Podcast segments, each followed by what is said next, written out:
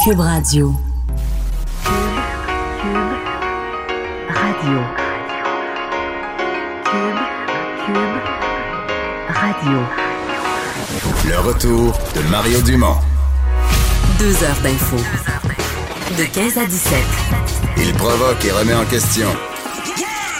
Il démystifie le vrai du faux. Mario Dumont et Vincent Dessureau. Le retour de Mario Dumont. Et bonjour tout le monde, bon lundi, bon début de semaine, bonne année 2020. Bonjour Vincent. Salut Mario. Tu sais que notre publicité n'a pas été vraie depuis quelques semaines maintenant. C'est vrai. Avec Mario Dumont et Vincent Dessureau parce que tu Ça fait depuis la fin novembre qu'on n'est pas réunis. Parce que t'as vu l'Asie. J'ai vu l'Asie pour la première fois. T'as aimé l'Asie? Oui, j'ai adoré, particulièrement le Japon, là, faut dire. Mais t'avais une fascination pour le Japon, puis c'est dans. Tu sais, quand ça peut être dangereux en voyage quand Oui. tu idéalises trop un pays, la cuisine. Tu sais, tes attentes sont dans le plafond, tu peux être déçu. Là. Oui, c'était mon inquiétude. Et finalement, euh, pas du tout. Puis c'est surtout parce que, tu sais, des fois, l'idée que tu te fais d'un pays, ouais, mettons, j'imagine, je suis pas allé en Égypte, mais on dit, ah, les pyramides. Puis là, t'arrives aux pyramides, je sais que t'as la pyramide, mais tu tournes partout autour, c'est un immense stationnement, puis t'as la grosse ville juste à côté. Puis tu dis, OK, bon, le- T'as des vendeurs de camelotes, ça a l'air que tu peux pas regarder les pyramides. T'as des gens qui te vendent de la cochonnerie, Exact. des petites pyramides en Fait plastique. que tu dis, OK, je vais avoir ma photo belle en enlignant pour pas que je vois trop que je suis dans une foule remplie de monde, mais tu sais, l'expérience n'est pas là. Mais au Japon, ça a été tout l'inverse. Je me dis, OK, tout ce que je m'imagine du Japon, les izakaya, les petites affaires, les, resta- les restaurants de sushi exceptionnels, les, euh, les, les foules, euh, mais tu sais, qui. Qui, qui a pas- discipliné, euh, les métros, euh, le, le transport en commun ultra rapide, tout est, est vrai.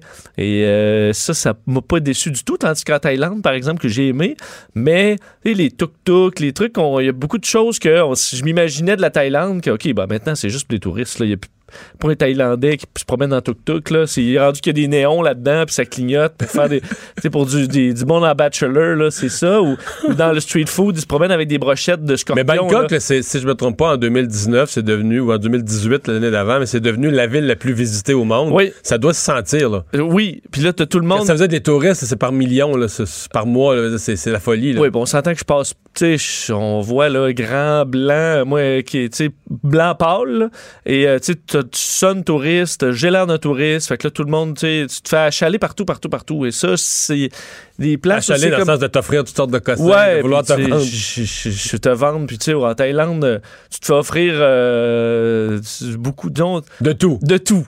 De tout, de façon peu subtile. Alors ça, ça m'a pris une petite adaptation par rapport au Japon où tout le monde est tellement poli, euh, à son affaire, respectueux. Alors, en tout cas, c'est des choses à...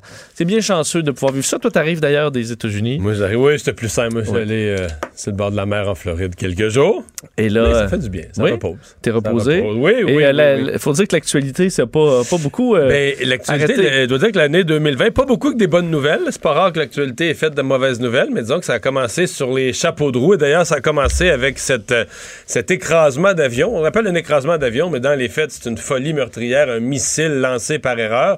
Et là, il y a le Bureau de la sécurité dans les transports qui a fait un point de presse il y a environ une heure, confirmant ce qui avait déjà été dit, qu'ils vont participer à l'enquête. Oui, vont participer à l'enquête, mais c'est un point de presse qui est quand même euh, optimiste ou qui peut peut-être rassurer certaines personnes quant à la collaboration de l'Iran euh, avec les autres pays, les pays où évidemment certains de leurs ressortissants sont morts dans cette tragédie euh, aérienne. Donc, euh, euh, le, Bureau de la sécurité dans les transports a fait son point de presse, tu disais, il y a à peu près une heure pour bon rappeler ce qu'on savait, le trois membres de l'équipe permanente de déploiement rapide du ministère des Affaires étrangères qui avait déjà obtenu des, visas sont arrivés en Iran samedi, ça on le savait, mais il y aura donc une autre équipe envoyée de six autres membres qui vont aller aider, parce qu'on sait, là, il n'y a pas de, de travail diplomatique avec l'Iran, alors on doit s'arranger comme ça en envoyant, trouvant des visas pour des gens qui pourront aller travailler sur le terrain. Euh, et deux enquêteurs du Bureau de la sécurité dans les transports seront euh, envoyés, en plus d'une équipe euh, d'enquêteurs spécialisés en téléchargement et analyse de, d'enregistreurs de données de vol. Parce que, et c'est évidemment ce qu'on euh, bon, ce qu'on voulait, avoir accès à ces données des boîtes noires qui ont été retrouvées très rapidement après Mais est-ce l'accident. qu'on pense vraiment qu'il y a des surprises? En fait, j'écoute tout ça, moi, d'un œil, d'une oreille intéressée, là, mais d'abord, est-ce qu'on met en doute la version de l'Iran? À partir du moment où l'Iran... maintenant, ouais. Non, mais à Depuis partir du qu'il- moment où l'Iran, l'Iran avoue quelque chose d'épouvantable, tu comprends? C'est comme si il y a un vase qui est cassé dans la maison, là, puis les enfants disent, là, on a joué avec un ballon de basket en plein salon, là. J'ai botté à pleine, se- pleine de, à de pleine, pleine force. Puis là, ça a fessé le vase, puis il a cassé à terre. Tu continues-tu l'enquête? Ça a tellement l'air, c'est tellement gros comme aveu, mais là, les Iraniens disent que notre force armée, là, a pris l'avion civil avec des passagers dedans, il l'a pris pour une menace militaire, puis il a envoyé un missile, puis il l'a descendu. Puis il, il avoue, là, il y a un employé qui a pesé sur le piton, puis il n'y avait pas la confirmation, les communications n'étaient pas fonctionnelles, fait qu'il a, a pesé sur le piton sans trop être ça, puis il a tué du monde.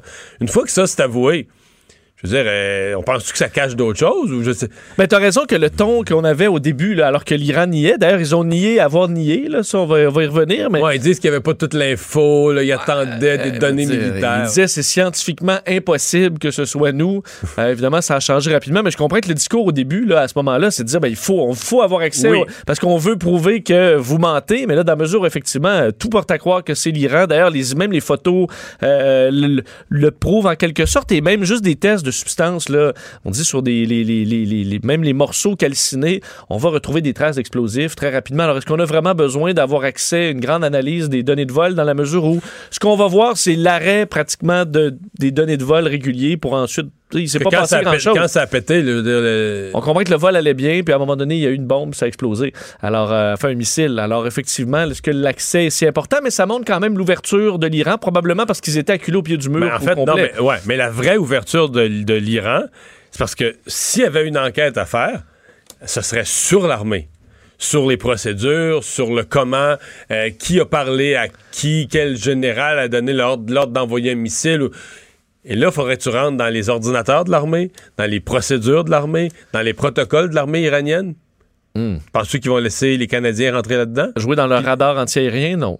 Ben, c'est ça. C'est pour ça que je trouve qu'il y a un peu, on fait un peu des ballons. C'est-à-dire qu'on monte, on, on montre un succès ou un intérêt pour aller faire une partie de l'enquête qui n'est pas contestée. là, tu comprends? Pour aller vérifier. Ou, bah, tant mieux. On va, c'est, pas la transparence. c'est jamais- on va aller confirmer. Ben oui. Ben oui, c'est bien ça. C'est bien un missile. c'est, bien ça.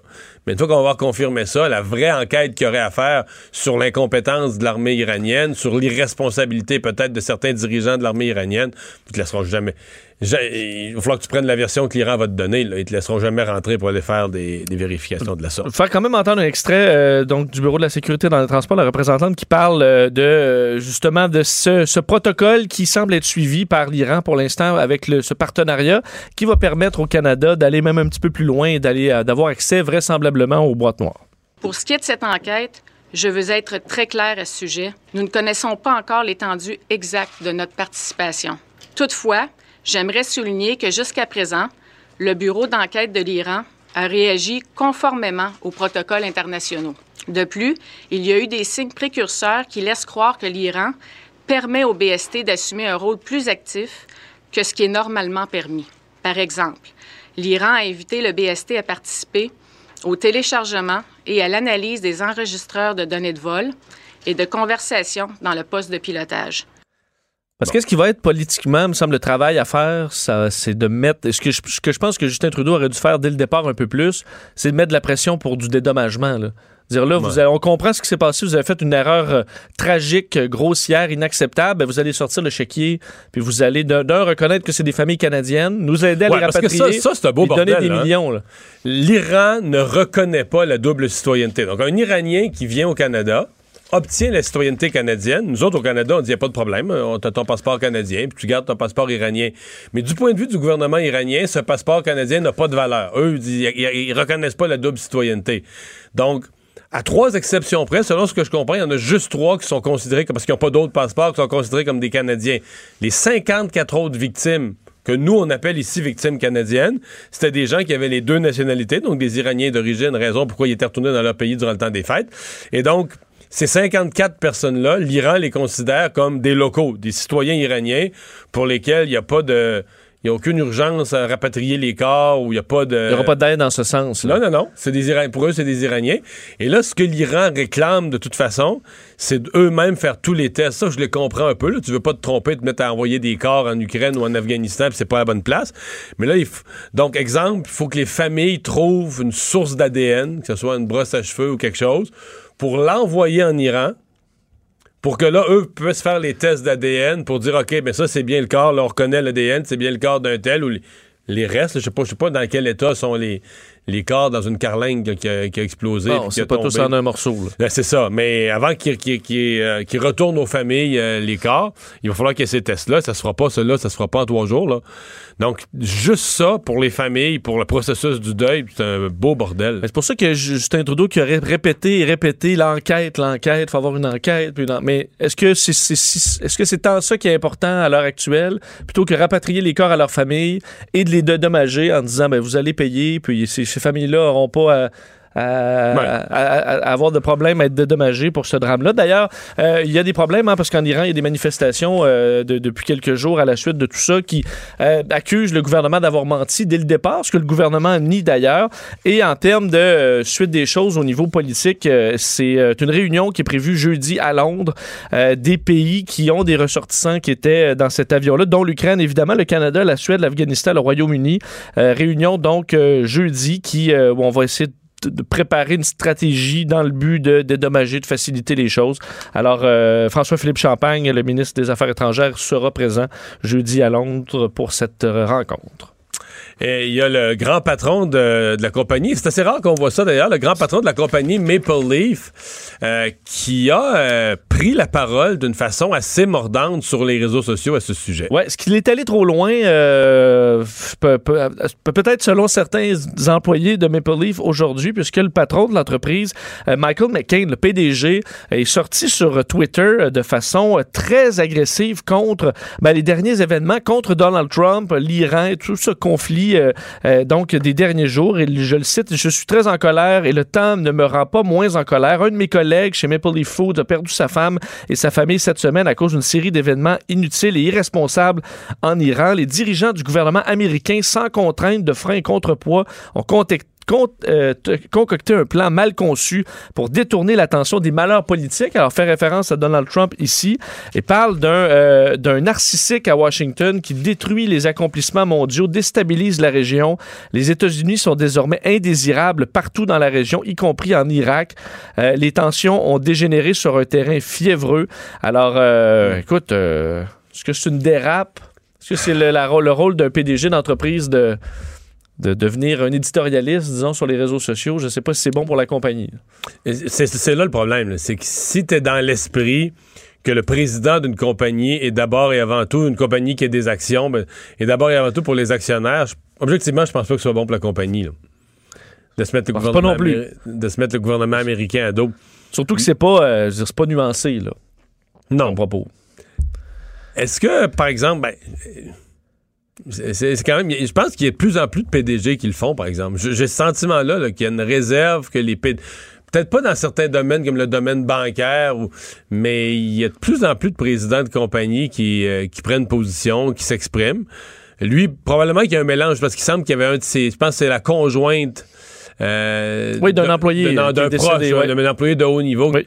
Je pense qu'il était sur le coup de cette émotion-là aussi, d'une, rage, là, de, de- ou qu'il avait Ben, c'est ça. En fait, ça sonne ce qu'on dirait un drunk tweet. Là. Je sais pas s'il avait pris un verre, mais tu sais, souvent, tu tu t'emportes sur les réseaux sociaux et après ça, tu le regrettes. Je comprends qu'il était effectivement peut-être affecté, mais c'est peut-être une sortie qu'il va regretter. Euh, la course à la direction du Parti conservateur, ça s'ouvre aujourd'hui. Encore, il n'y a pas de candidat officiellement annoncé. Il y en a quelques-uns qui ont presque dit oui.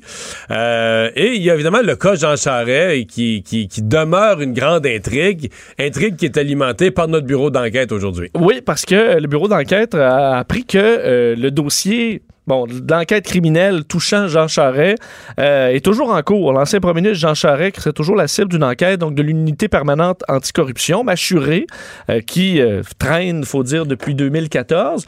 Euh, ben, on peut se demander est-ce que ce dossier-là est clos? Non, officiellement non, et on, on, Mais on l'avait dit. qu'on se demande. Est-ce que le dossier est...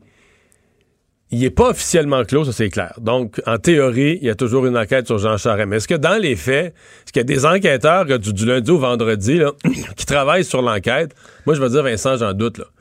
J'ai l'impression que l'enquête est comme depuis un an, euh, c'est une espèce de... Je sais pas comment dire, là... euh, En anglais, ils disent sur le idle. Là, Ouais. ton auto tourne, ton auto avance ça plus, consomme pas. tu sais, quand tu, laisses le, tu laisses le moteur tourner, là, stationner, puis tu laisses le moteur tourner, dire que. Si tu as besoin de la reprendre, elle va être chaude. Ouais. Mais mais j'ai pas le sentiment que c'est une enquête qui avance vraiment là, à l'heure actuelle, mais elle est pas fermée. Mais juste ça, le fait qu'elle soit pas fermée, c'est quand même un gros problème pour Jean Charest. Ben, ben oui, ça pourrait l'être. Dans- dans- ça peut l'être politiquement, mais ça peut l'être aussi sur un autre front. D'ailleurs, on, on va en parler tout de suite avec euh, Marc-Olivier Fortin. Marc-Olivier Fortin est membre du comité organisateur de cette course à la chefferie du Parti conservateur, président du comité d'approbation des candidats. Bonjour, M. Fortin. Bonjour, M. Dumont. Donc, depuis ce matin, on est officiellement en course là, chez les conservateurs. Oui, officiellement en course. Et les gens ont jusqu'au euh, 27, euh, 25 mars, excusez-moi, pour, euh, pour rentrer. OK. Euh, avec des conditions qui sont quand même assez, euh, assez exigeantes, là, entre la, la dernière course qui avait vu M. Scheer gagner il y, a, il y a- a deux ans, deux ans et demi, et celle-ci, euh, vous avez resserré les règles. Pourquoi? Ben, on n'a on n'a pas vraiment eu le choix. Je vous dirais, quand on est rendu avec une course euh, au plus fort, la dernière fois, on était rendu avec 15 candidats.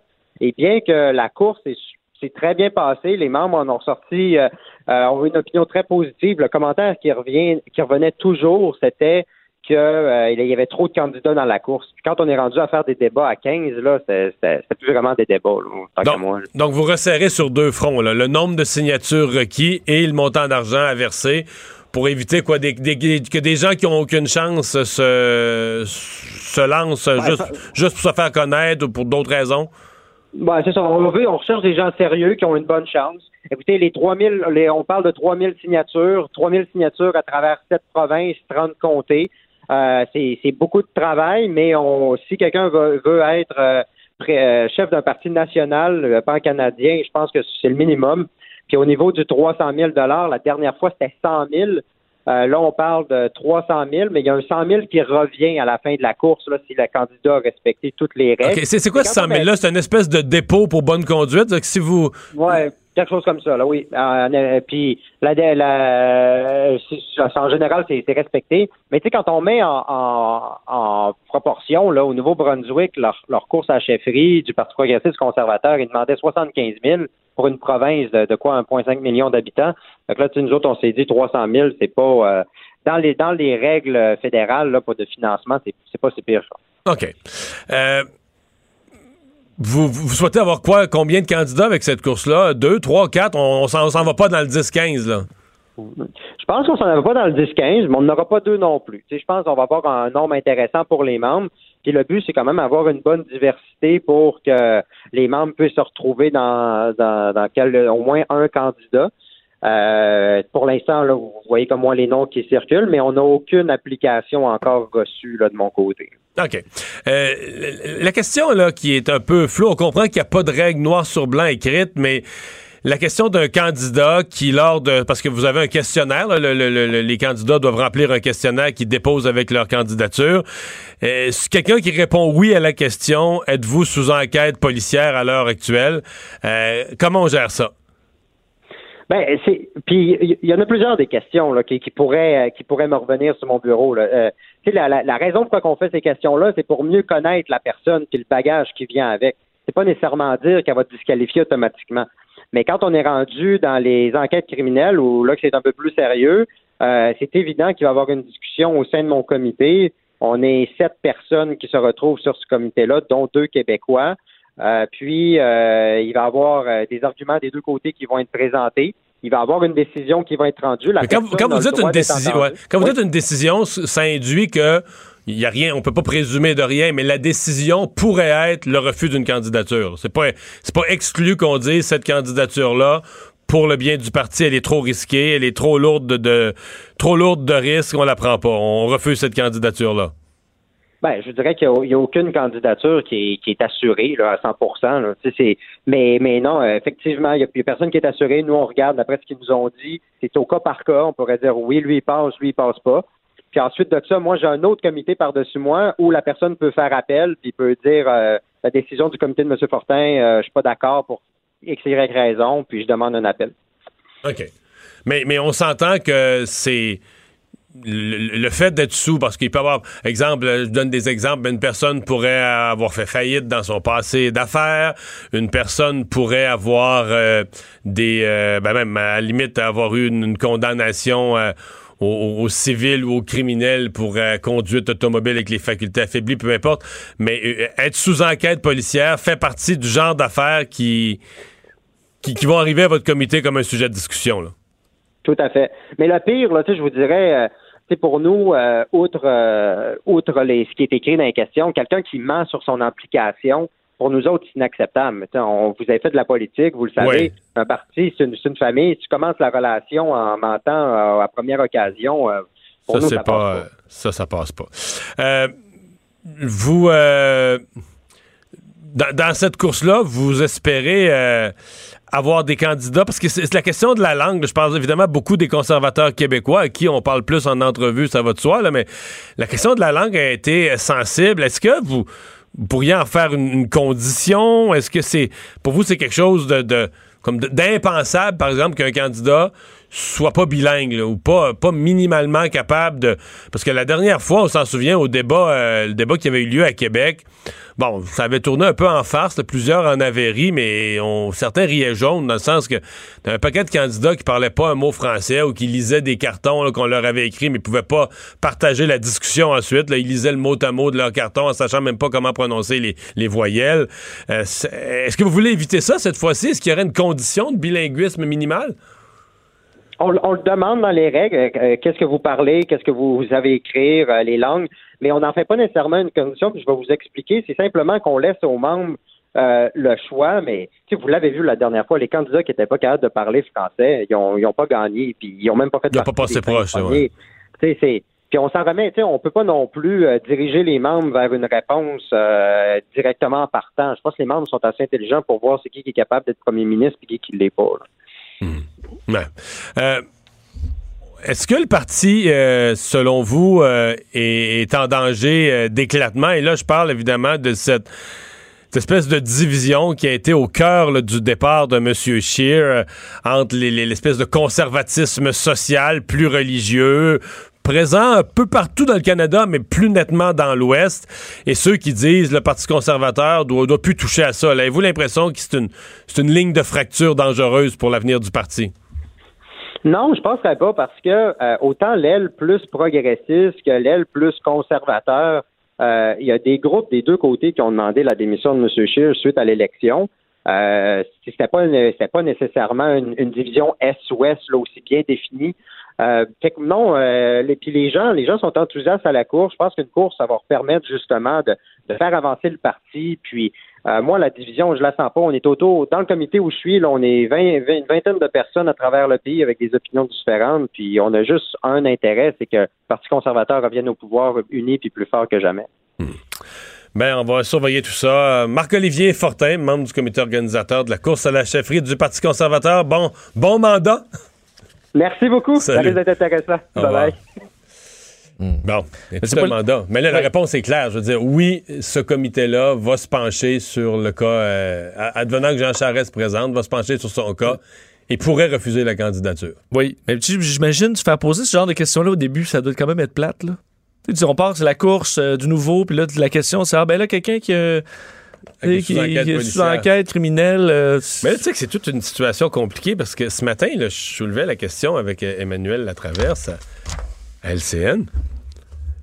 Mettons que l'UPAC, je fais un cas d'espèce. Oui. Monsieur Gaudreau, le nouveau patron de l'UPAC, mettons qu'il avait prévu, là, oublie la course conservatrice. Lui, mettons qu'il avait prévu en février, je vais fermer ma churée. J'ai regardé, j'ai fait le tour. ça- C'est une grosse enquête, mais ça aboutira pas. On pourra pas faire condamner ce monde-là. Bon, il faut, faut arrêter de niaiser avec ça. Il faut dire la vérité au monde. On ferme l'enquête. Mettons que c'était prévu, là. Mettons qu'il le fait, là. Le 1er février, il fait- Et là, les gens vont dire, mais ça n'a pas de bon sens. là. Jean Charest va se présenter pour le. Tu comprends? T'as même, raison. Si, même si c'est un hasard, là. Ben, en fait, de faire durer le mystère, ça peut avoir l'air qu'on veut nuire à Jean Charest. De l'arrêter, ça, on- ça va paraître comme on veut l'aider. Ben oui, là, c'est ça. Jean Charest a besoin. À la fin février, il faut qu'il y ait le chemin libre pour s'en aller chez les conservateurs. Au début février, on ferme l'enquête. Ça n'a pas de bon sens. Le monde va dire, c'est- c'était c'était euh, télégraphié. Qu'est-ce qui se passe? Il y a de la politique dans l'UPAC. C'est vrai, mais comment tu veux qu'on ne croit pas ça dans la mesure? Là, on est en 2020, ça commence en 2014. Tu dis, ça arrête là, là, le mois. 2013, je Ah, en pense. 2013. Maintenant, ouais, on disait 2014, mais là, ce matin, je vais être dans un acte de cours et parle de 2013. 13. Bon, ben, si tu dis, si ça arrive là, c'est sûr qu'on va se poser des questions. Pas le choix. Mais de le faire durer aussi le, su- le suspense, ça peut avoir l'air comme quoi on de veut maintenir on une veut épée de Damoclès au-dessus de la tête de Jean. Charest à, à vie. Là. Parce que lui, tu dis, il doit pas être si inquiet que ça s'il poursuit, lui, comme si de rien Ah, faut pas que n'était. tu penses de même. Non? Non. Lui, il dit toujours la meilleure, euh, la meilleure défensive, c'est l'attaque. C'est OK. Comprends? Faut pas que tu aies l'air abattu, faut que tu aies l'air de t'en foutre, puis tu fonces, puis tu gardes la tête haute, puis tu t'occupes pas de ça. Ben- Ah ouais, ouais, vraiment. là. Très à l'aise dans cette position-là. de- Oui. De- de- On va pas se cacher dans un, C'est ça, un sous-sol. là. exact. Alors ça, je peux te le dire. Mm. Euh, ben, parlant de ça, Oui. euh, Nathalie Normando, qui, elle, a fait l'objet d'une arrestation, mais dont euh, le procès part jamais, ben là, euh, elle, avait, elle a changé sa position quand même assez radicalement, parce qu'à une époque, elle disait « Je veux avoir ce procès parce que je suis certaine que je vais être blanchi, puis je veux un jugement de cour qui va, me- qui va me, me- me blanchir. là. Mais là, c'est plus ça. Là, Non. elle dit « C'est trop long. Ben, le temps a peut-être a fini par user, peut-être. » Ouais. Il faut croire, si jamais elle est effectivement, elle aurait peut-être, admettons qu'elle aurait été blanchie et qu'elle voulait un procès pour, pour, pour vraiment éliminer tout soupçon, mais que là, à un moment donné, tu te dis, écoute, ça finira jamais. Alors, exténuée, tannée, demande finalement l'arrêt de Jordan. Euh, du moins, c'est ce qu'elle fait entendre. Et euh, aujourd'hui, euh, la requête en arrêt de procédure euh, et, qui a été déposée jeudi dernier par Nathalie Normando va euh, donc euh, supplanter toutes les autres et sera entendu en priorité. C'est ce que le tribunal a tranché. Euh, le juge André Perrault de la Cour du Québec a donné suite à cette euh, demande. Donc, des avocats qui, et, bon, les cinq co-accusés de Nathalie Normando, dont Marc-Yvan Côté, euh, ont joint leur nom à cette, euh, cette requête euh, Jordan. Donc, alors que le- le- la couronne, là-dedans, espérait que le juge entende simultanément la requête Jordan et une autre requête en arrêt de procédure, c'est le Marc-Yvan Côté. Mais on a jugé que c'était compliqué, euh, qu'on allait probablement étirer encore plus les délais. Et c'est ce qu'on veut pas étirer davantage les délais parce que on comprend Mais, que mais ça a été déjà très là, long. en tout cas, ce sera à la Cour de décider, c'est pas à moi, mais il y a une partie des délais qui est causée quand même par la défense. là. Oui, et, et ça on le dit là. Mais, euh, parce que d'ailleurs, le- c'est pour ça qu'on avait refusé au départ, en 2018, le juge euh, Perrault qui avait dit c'est complexe. Et, euh, mais là, à il y a quand même une partie des délais qui, à un moment donné, est Ouais. injustifiée. Non, puis là, là, là, en fait, là, on est en janvier, mais le procès serait en fin d'année. Je pense qu'ils disent que quand le procès arriverait à la fin de l'année 2020, ça, on serait rendu au 57e mois là, de. Alors que normalement, le plafond, c'est 18 mois, là, acceptable. Alors, ça commence à être, euh, à être long. à suivre.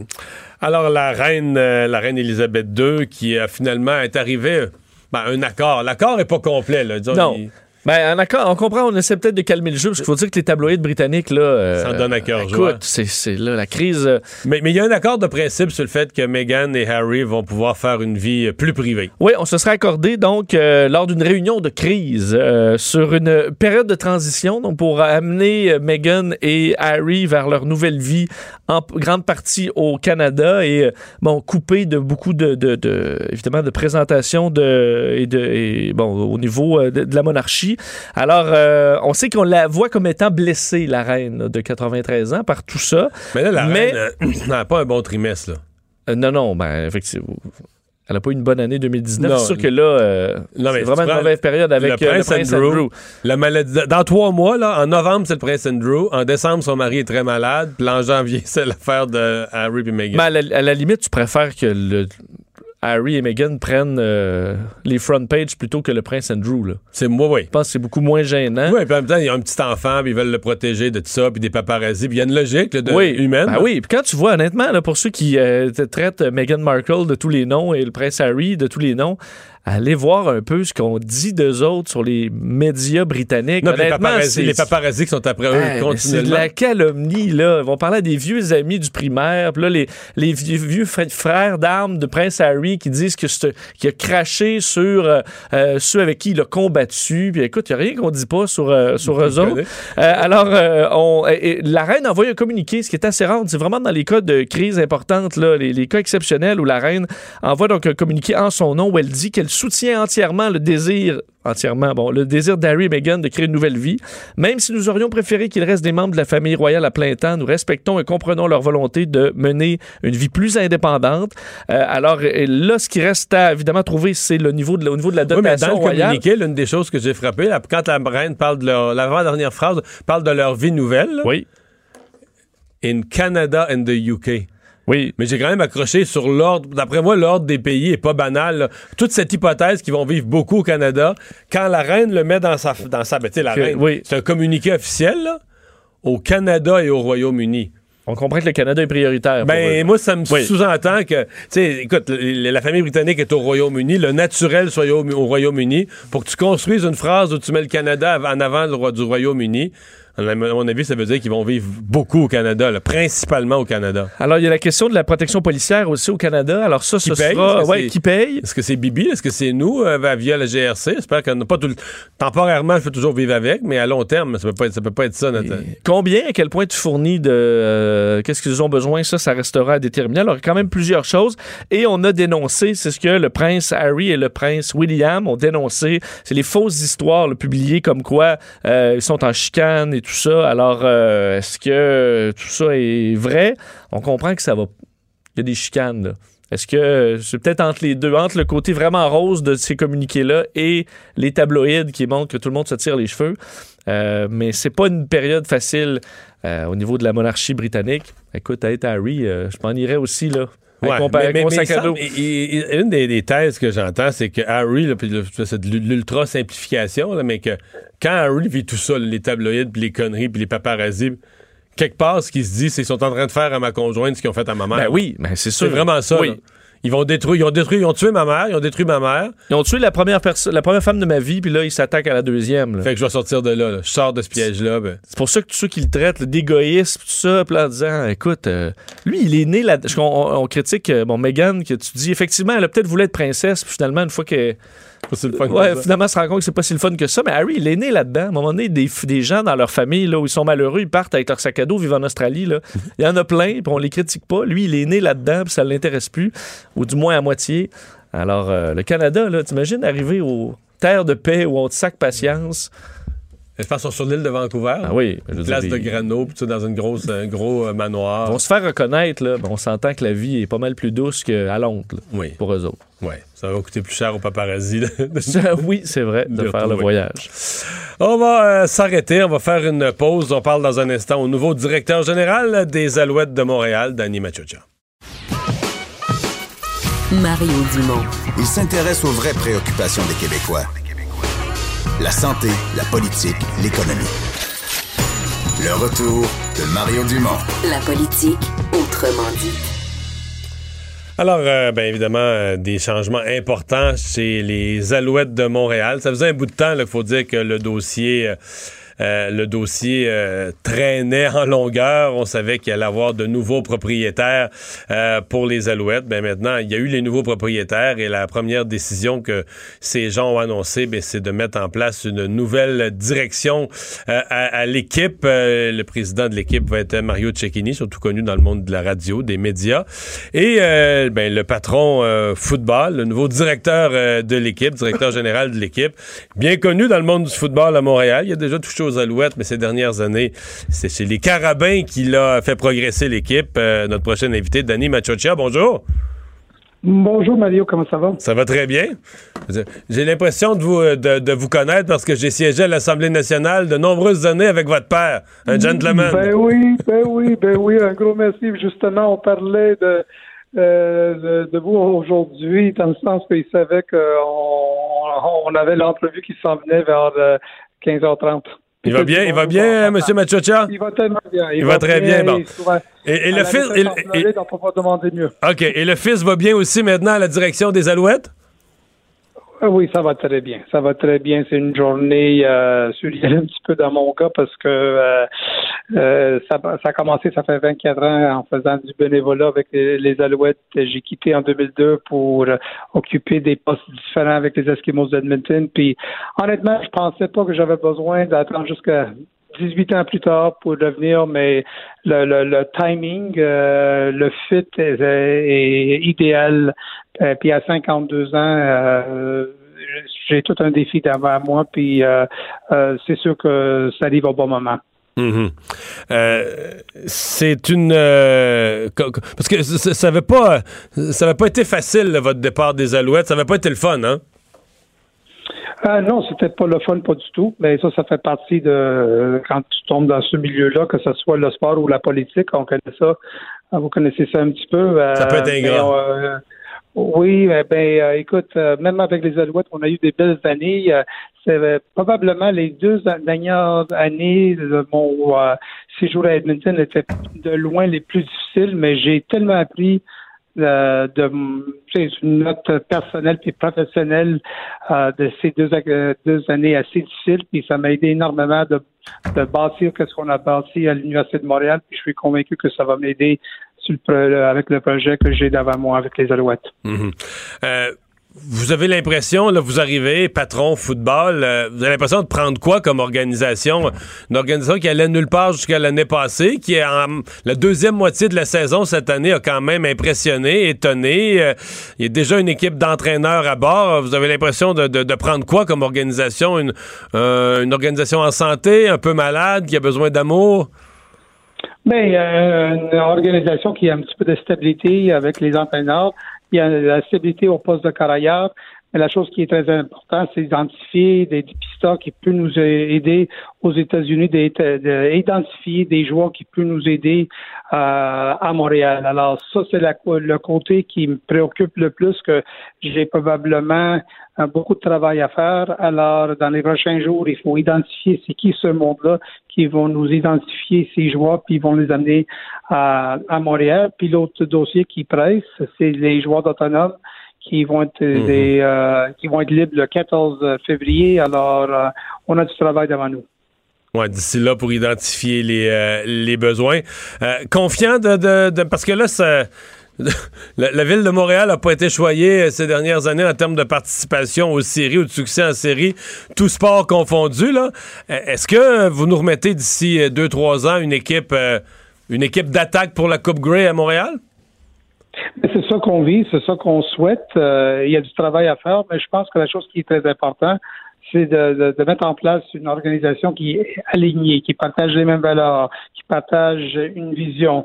On va identifier des rôles, puis des rôles qui sont bien spécifiques, puis bien, euh, ils vont comprendre que chaque rôle est très important. Alors, puis il faut aller chercher la stabilité. Alors, c'est ça qu'on vise. Si on est capable de réaliser ça, mais tout est possible. Hmm. Parlez-moi des, carabins. Il doit avoir quand même un, petit deuil, évidemment, à s'en aller avec les Alouettes, une grande équipe professionnelle. C'est, un défi magnifique, mais vous avez eu quand même du fun avec les carabins.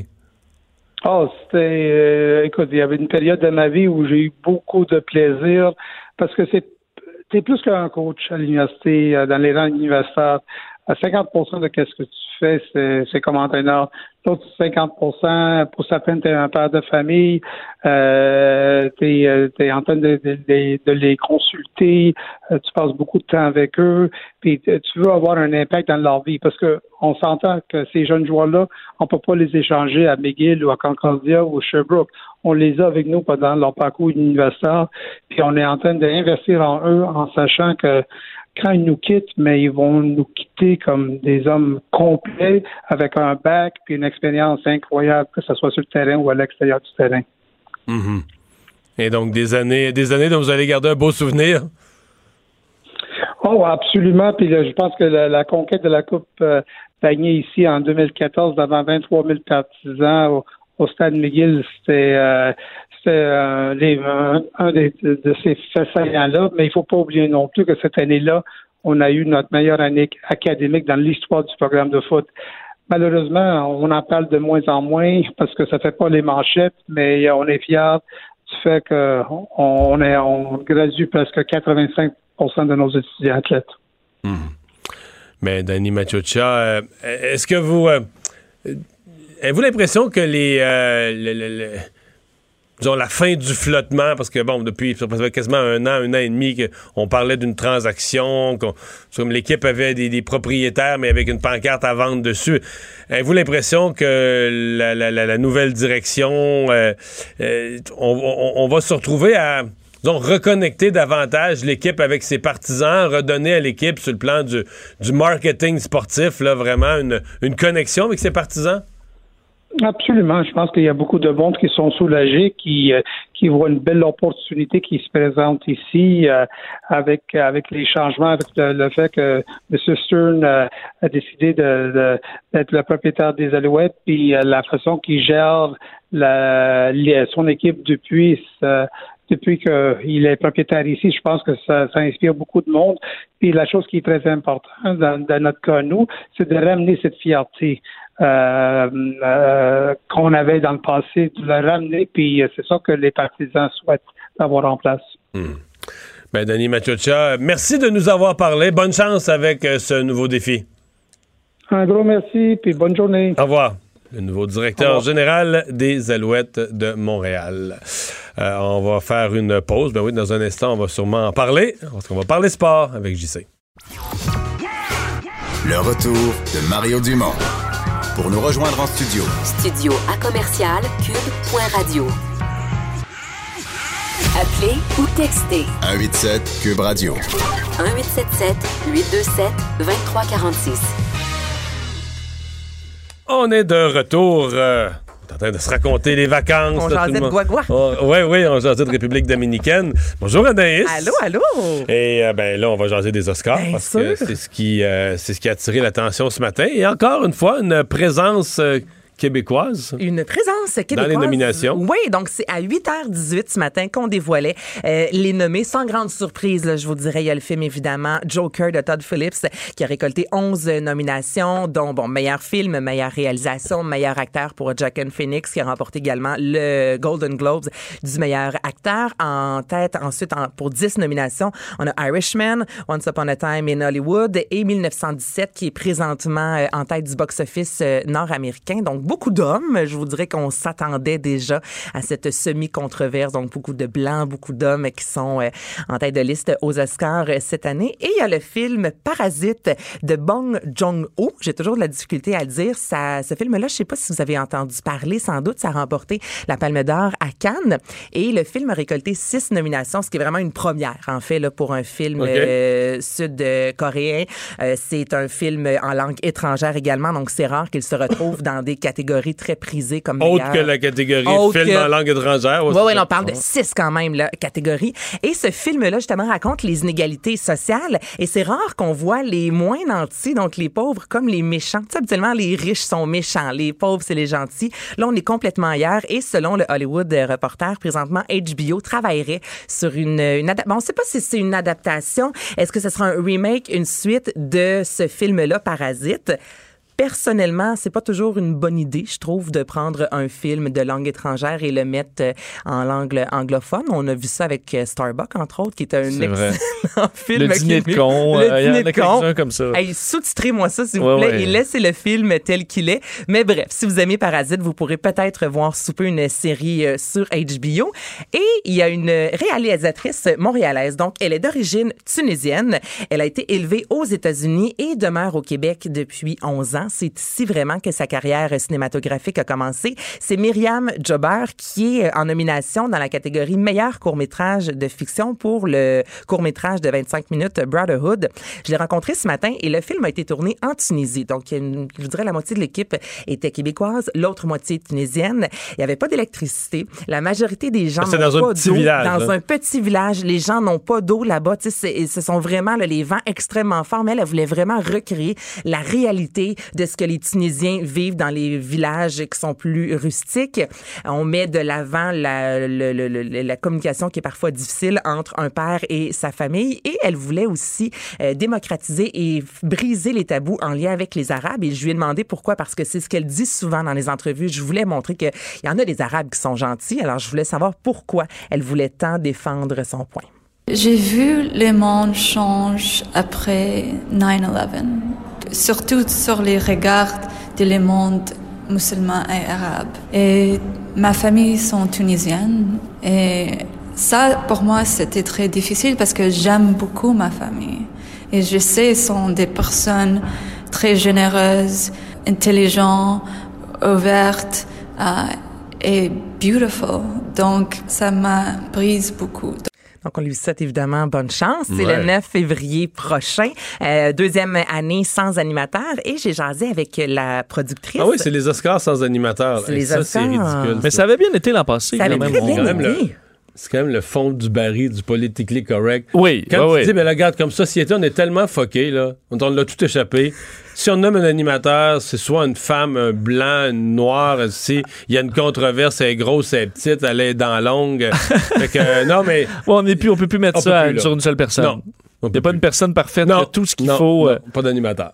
Ben, en fait, en plus, c'était défendu en disant que c'était trop long lorsqu'il y avait un animateur, mais en, en même temps, tu prends un animateur, puis il y a juste à moins Ouais. présent sur scène, là, honnêtement. Parce que les présentations prennent autant de temps. Oui, tu as raison, mais ça avait quand même fonctionné l'an passé. Et là, j'ai demandé à la productrice du film, et je pose la question, est-ce que vous pensez que les Oscars endossent au niveau monétaire le, le déplacement, l'hébergement de tous ceux et celles qui sont en nomination ou non? non, je pense pas. T'as un petit sac cadeau, là.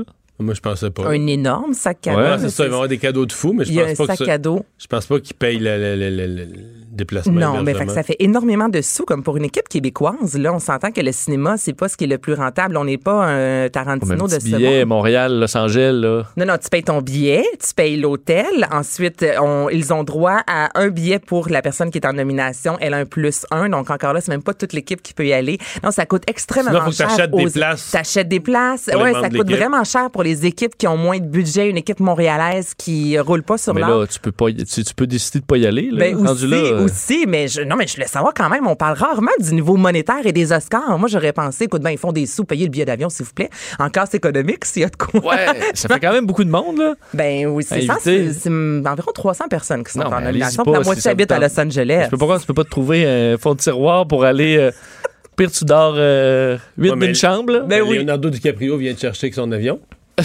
Oui, il passe te prendre. Ben. Ouais, il y a de la place de libre Ben ouais. dans son jet. Hey, Mais- Vous autres, puis Leonardo, là. Ben non, puis ça partage les, les crédits carbone. Ah, il partage les crédits carbone? Ben non, mais s'il embarque des gens de plus en, pa- en passant par il Montréal. fait du covoiturage avec son immense jet privé. Ben oui, c'est parfait. Comment on appelle ça, du co-avionnage? Ouais, Ben oui, c'est très bien. Co-vol. Co-vol. Bon, Pearl Jam euh, s'en vient à Montréal. Ben, Pearl Jam, ça vient à Québec. Ils vont aller au Québec, oh. centre Vidéotron quatre ans ap- après avoir fait salle comble devant 17 500 personnes. Il y a un album également qui verra le jour sous peu, soit le 27 mars, Juggaton. J'ai bien hâte d'entendre cet album-là. Si vous aimez euh, la formation, 24 janvier à 10h, les billets seront en vente et il y a quatre arrêts seulement en euh, sol canadien. Donc, c'est Québec, Toronto, Ottawa, Hamilton. Non? Oh! Toi, vas-tu. T'es un tripot de chaud dans la vie. Ouais, mais Pearl Jam, euh, moyen. Je sais pas. Peut-être. Je peux me laisser tenter. C'est bon. C'est pas C'est mauvais. pas très bon. C'est- c'est- ça dé- décrit vraiment bien ma relation avec Pearl Ouais, Jam. ah ouais, c'est bon, ouais, j'irai C'est voir bon, ça. c'est pas très bon. Toi, Vincent? Non, j'aime, j'aime ça. J'ai aimé ça, mais j'avoue que j'ai pas. euh, je gère bien là, le retour. là. Je, je saute pas partout, mais à un prix raisonnable, j'irai voir ça avec grand plaisir. Ouais, ouais. Ah ouais. Hey, prix- tu l'as bien? ouais, c'est un prix raisonnable et un lift, là. ah, t'étais déjà à Québec. Oui, j'étais à Québec le Ben oui, week-end, ben oui. alors pourquoi pas? un nouvel album signé. Voyons. Un nouvel Alors, ben, album signé. Geneviève Leclerc. Oui, Geneviève Leclerc, si vous aimez la chanteuse, vous l'avez suivie euh, sans doute sur les médias sociaux, notamment sur YouTube avec les duos de Jen. Donc, elle offre ça depuis euh, quelques temps déjà avec plusieurs artistes et euh, ben, ça va donner le droit, ça va donner plutôt lieu à un album qui verra le jour le 7 février prochain. Il reprend des chansons comme Creep quand même de Radiohead, If I Board de Beyoncé, tout comme euh, Le Monde des Stones, La Vie en Rose. Et je vous fais entendre un extrait, la chanson avec Marie-Hélène Thibert, Quand les hommes vivront d'amour. On finit cette chronique en force et dans, Oh! euh, et dans l'énergie, les boys. Quand les hommes vivront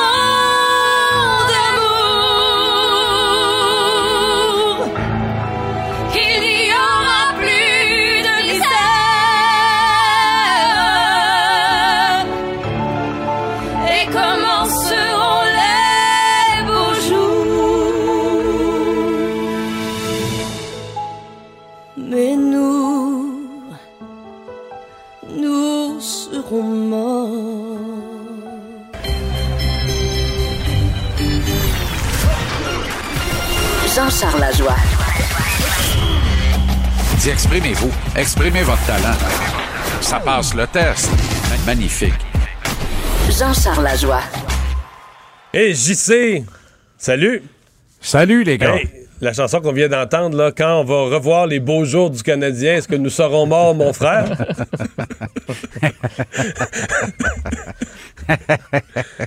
Là, ils sont sur une belle séquence, Ça- là, une victoire consécutive.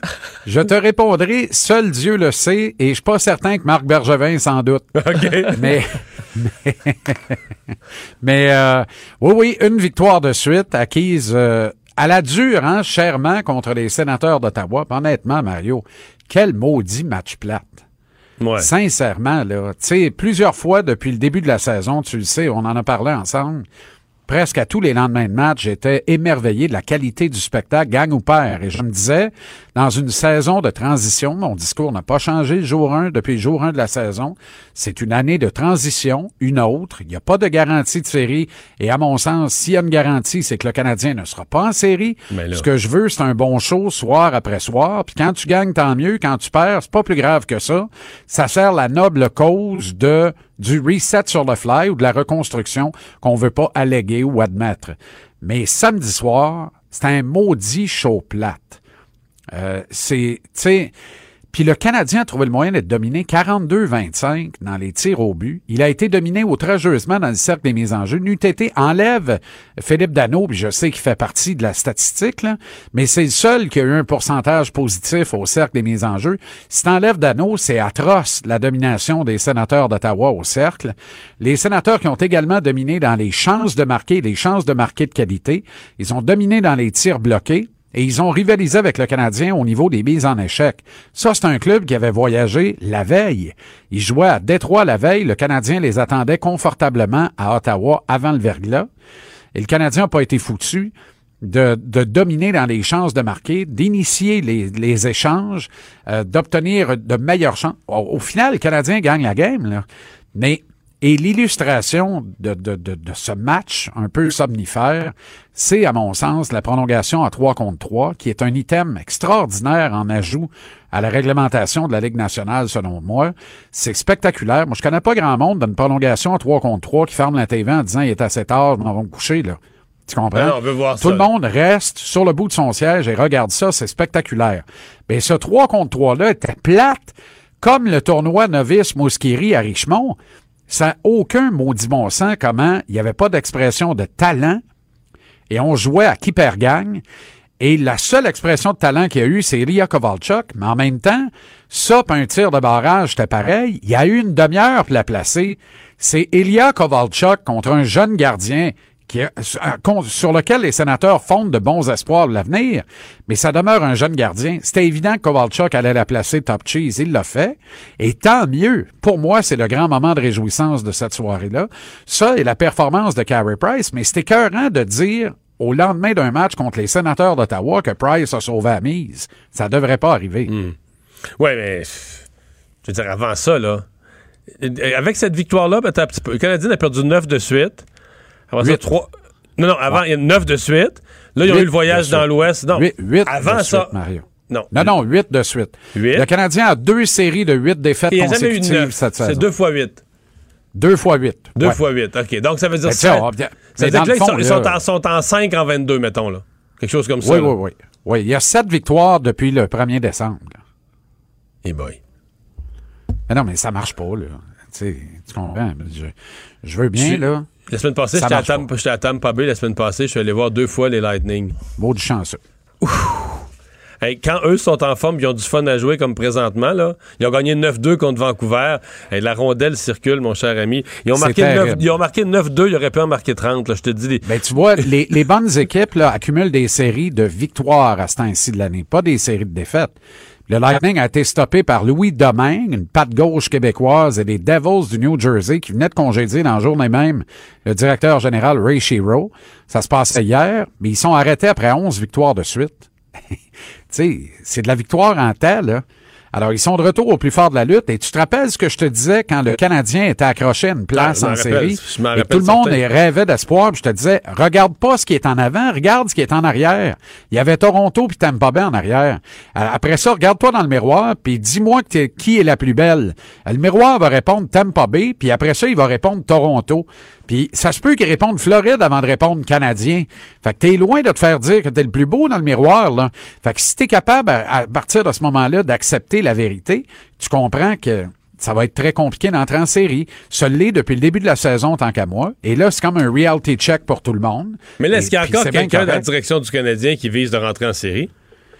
Tu sais, une des réponses de ça, là, Brandon Gallagher, à mon sens, est revenu trop rapidement d'une commotion cérébrale. Mais en même temps, Gallagher, sais, faut que tu le tapes avec du gaffer, euh, puis bien solide, parce que, tu sais, c'est lui qui a insisté pour être sur le voyage euh, à l'étranger la semaine dernière, même s'il savait qu'elle n'allait pas jouer à Détroit. Il a insisté pour être sur le voyage. C'était clair qu'il jouait le match suivant. Puis là, whoop, des étourdissements, euh, mal de tête, sent pas bien. Ben oui, c'est évident. Revenu trop vite. Revenu trop vite.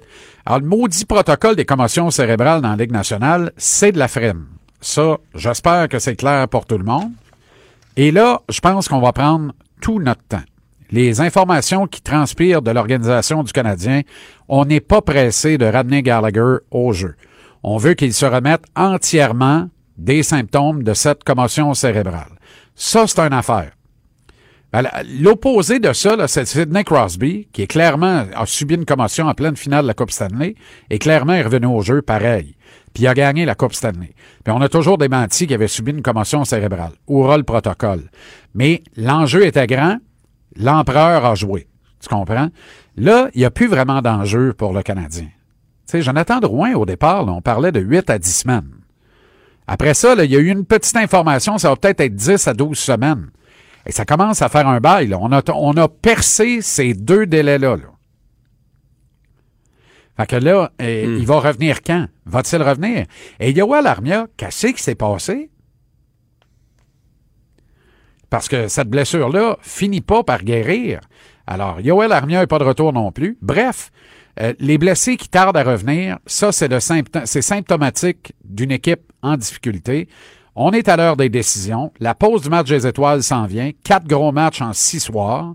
Moi, ça m'a bien fait rire la semaine dernière. Faut-il remercier Claude Julien après la huitième défaite de suite? Ben oui, il te restait encore cinq matchs à jouer avant la pause du match des étoiles en huit jours. Tu vas toujours pas clairer le coach au cœur de ça, là. Ça n'a pas de bon sens. Tu vas au moins attendre la pause du match des étoiles et encore. Claude Julien sert très bien la cause Alexis Lafrenière actuellement, Mario. Fait que moi, je touche pas à ça. J'essaie juste de le convaincre de muter Suzuki au centre, retourner Domi à l'aile, quoi qu'il advienne, et mettre Ryan Pellig au centre et Thompson à l'aile ou dans les estrades, c'est baboune. Pas plus grave que ça, là. Tout est tout croche. Mais au moins tes trois kids au centre. Fait que ta ligne de centre va être Dano, Suzuki, Kotkaniemi et Pellig. Ça, ça vaut le détour. Et ça, le public va respecter ça, va aimer ça. Le monde n'est pas cave à temps plein, là. Hey, un mot sur euh, cette, euh, ce, ce- ce scandale du jour, euh, les euh, Astros de Houston, euh, dont la, la- la- le grand championnat est un peu assombri. Hein? Faudra attendre euh, pour voir ce que l'histoire dictera de, de ce scandale, mais c'en est tout un. Là. Ça frappe de, de plein fouet le baseball majeur. Pour moi, c'est aussi gros que Sosa et Maguire et la course au circuit à coups de stéroïdes il y a quoi plus de 20 ans de ça maintenant. Pour moi, c'est aussi gros que Shoeless Joe Jackson et les Black Sox de Chicago, la série mondiale, les matchs truqués, il y a près de 100 ans de ça maintenant, ou 100 ans, je pense, maintenant, un peu plus même. Euh, en gros, les Astros de Houston ont été convaincus d'avoir triché, d'avoir volé les signaux des Dodgers de Los Angeles en pleine série mondiale en 2017. C'était il y a deux ans et quelques mois de ça. Série mondiale qu'ils ont gagnée au terme du match numéro 7. Alors, le baseball majeur a suspendu pour un an le directeur général Jeff Lumhow et le gérant AJ Inch, congédiés depuis par les Astros, évidemment. Tu vas pas tolérer une suspension d'un an à ces deux gars-là coupables de tricherie. Ils perdent, les Astros, leur choix de premier et deuxième tour de repêchage cette année, en 2020, mais aussi l'an prochain, en 2021, et sont soulagés d'une amende de 5 millions de dollars. 5 millions de dollars, c'est énorme. Quand c'est un ticket euh, de circulation, ça n'a pas de sens. Mais, ou un retard à bibliothèque, c'est encore pire. Mais, quand c'est un club du baseball majeur, c'est une paire de running. Un misérable lanceur de relève va aller chercher un contrat de 5 millions garanti par année pendant trois ans. Alors, c'est pas grand-chose. Euh, Est-ce que la punitence est assez sévère? Ils ont triché en série mondiale et ils ont gagné la série mondiale. Moi, je m'attends à ce qu'il y ait des répercussions et qu'ils finissent par être effacés du grand livre du baseball majeur. Tu dois leur retirer leur titre de champion du monde de 2017. Est-ce que tu dois le concéder aux Dodgers? Ça, c'est toi avec toi-même de dire ça nous prend absolument un champion ou pas. Mais chose certaine, Los Angeles peut lever la main puis crier bien fort en disant ben oui, mais nous autres, là, on fait quoi? Nous, on aurait Ouais. peut-être et probablement gagné. Ils peuvent le croire et le penser. Ils ont perdu en 7, Mario. Peuvent facilement dire, nous autres, là, s'ils volent pas nos signaux, on gagne la série mondiale. Alors, c'est des conséquences qui sont épouvantables, euh, catastrophiques, avec des gros dollars en jeu, même pour certains joueurs. Tu sais, un gars qui gagne un match numéro 7 au Monticule en, en série mondiale, ça peut faire Mais- une mais- différence mais dans son contrat. Ce que j'ai compris, c'est qu'ils avaient mis des caméras de surveillance qui prenaient, qui me, tout- tous les signaux pour finir par les analyser, à telle enseigne que quand la série mondiale avançait, ils pouvaient dire, quand le frappeur, Décoder. quand le frappeur Exactement. était au bâton, quelqu'un pouvait faire signe au frappeur, la prochaine balle qui s'en vient, c'est une rapide ou c'est une courte. On, on pouvait annoncer au, frappeur quel sera le prochain lancé. là. C'est ce que- Exactement. Le baseball, c'est beaucoup des séquences. Hein? Tu sais, c'est des séquences. On répète les séquences. Et c'est la même affaire lorsque vient le temps de faire des signaux. Il y a une série de séquences, puis il y a souvent un geste ou deux dans les signaux qui te permettent d'identifier ce qui va se passer. Alors, c'est certain que si tu mets du- une équipe, et Dieu sait qu'ils ont le fric pour faire ça, pour étudier les signaux avec la qualité des images qu'on a aujourd'hui, ben, tu finis par être capable de décoder tu comprends ce qui va se passer et prédire d'une certaine façon ce qui va se passer. Et à ce niveau-là, Mario, c'est les conséquences sont affolantes. Danny Machucha avec les Alouettes, on est content? On est content, euh, mais Danny n'a pas vu un match de football collégial américain depuis dix ans. Euh, alors, on est content, mais on n'est pas sorti de l'auberge. Euh, il va devoir rapidement s'entourer, trouver une équipe. J'ai aimé ses propos aujourd'hui quand il a dit « ça me prend des dépisteurs aux États-Unis et c'est le premier dossier auquel je vais m'attaquer ». Excellente nouvelle. Excellente nouvelle. Ça veut dire que lui a eu des garanties qu'il aurait un budget d'opération football qui a de l'allure, qui va être capable rapidement de déléguer un armada dans les, terres américaines pour aller dénicher le talent, parce que la réalité de ce sport-là, c'est que tu as encore droit d'en avoir une quantité sur le terrain, et les joueurs qui te font gagner ou perdre sont souvent d'origine américaine.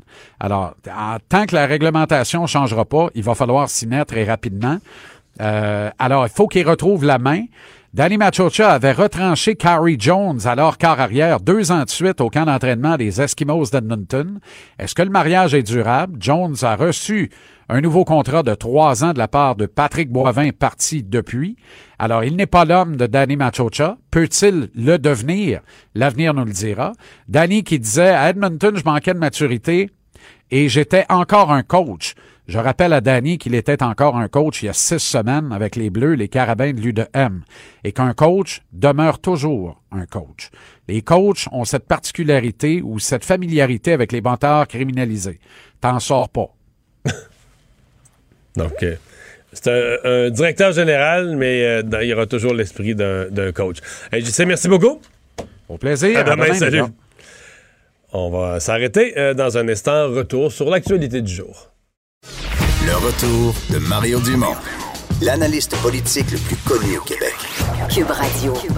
Autrement dit. Alors, Vincent, la terre a tremblé ce matin. euh, on dit à peu près sur la frontière américaine, là, tout près d'Huntingdon. Oui, à 5h38 ce matin, beaucoup de gens se sont réveillés alors que le sol tremblait euh, parce que c'était effectivement un séisme. Tremblement de terre, il faut dire euh, magnitude 4. là. Alors, il n'y a pas eu de dommages. C'est plus un moment, disons, marquant pour certains parce que ça brassait quand même assez pour qu'on s'en rende compte que les choses dans la, la cuisinière se promènent un peu. Euh, donc 5h38 à Salaberry de Valleyfield. Donc euh, on- ça s'est ressenti Saint-Bruno, autour Vaudreuil, Montréal un peu. Euh, Moi, Saint-Bruno, je veux dire, j'étais dans la douche à cette heure-là. J'ai Oui. pas senti. j'ai pas senti l'eau mal réagir. Non, non, pas. non, non. Je me suis pas rendu compte Bon, alors on peut peut-être exclure Saint-Bruno. Non, non, mais non, parce qu'il y a des gens, a- c'est des rapportés qu'il y a des gens à Ouais. Saint-Bruno qui disent l'avoir senti. là. Mais t'étais levé, t'étais à 5h38. Oui. Ah, tu te lèves de bonne heure. Ça te l'entend, ça faisait quelques minutes que je t'ai levé. Alors, je sortais de la douche. Ce matin, on- très tôt, on parlait de 4.2. Ensuite, on est revenu à 3.6. Finalement, c'est bel et bien 4. euh, euh, donc, sur l'échelle de Richter, ce, ce tremblement de terre. La Sûreté du Québec a reçu plusieurs appels de gens inquiets sur le moment.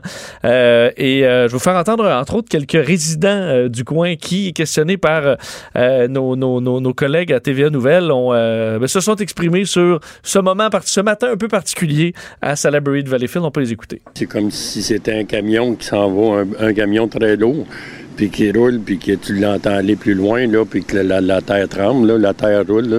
Euh, ça a brassé. Parce que la, la vaisselle a brassé dans, dans- Quand ça a frappé à la maison, on a entendu brasser la vaisselle dans les armoires. Moi, mon conjoint on était dans le lit, là, puis lui, il a fait le saut. Puis là, ben, il a dit, c'était quoi? Ça? On pensait que c'était notre thermopompe qui venait de lâcher. Je me suis assis flouing carré dans le lit. Je dis, mon Dieu, la maison tremble. Je me demandais ce qui se passait. C'est comme. C'est c'est un train comme ça, là. Je- Comme un bruit de train, là, vraiment. Ouais, là. c'est ça. J'ai senti bang! Ça a cogné. Ça, ça, ça commence à shaker. Boum! T'en as un coup. Là, tranquillement, c'est parti. Tranquillement, le shaker, parti tranquillement. Pas de dommages dans la maison. Mais mon chat, il monte en haut. Hein? Là, Vincent, Oui. si, si un jour tu es interrogé Oui. sur un parlementaire, imite-le pas avec ta bouche. Non, tu penses que c'est dur à c'est dur à rendre un tremblement de terre, je pense, avec, avec, Avec sa, sa bouche. bouche, ouais. ouais. Je pense pas que tu rends justice à- au au mouvement sismique, non. Euh, non, c'est ça. C'est peut-être peine, peine perdue, effectivement, d'essayer de, de le décrire. Ça nous a bien, bien, bien fait sourire, Mais effectivement. les- À Marianne Lapierre, les gens veulent tellement tout confier qu'ils finissent par euh, y confier Oui. euh, ce qu'ils ont vécu. De Marianne, ça, t'as le goût du de, tout lui expliquer. terre. alors, Donc, incluant faire des bruits de tremblement de terre avec ta bouche. alors, ça nous a fait sourire.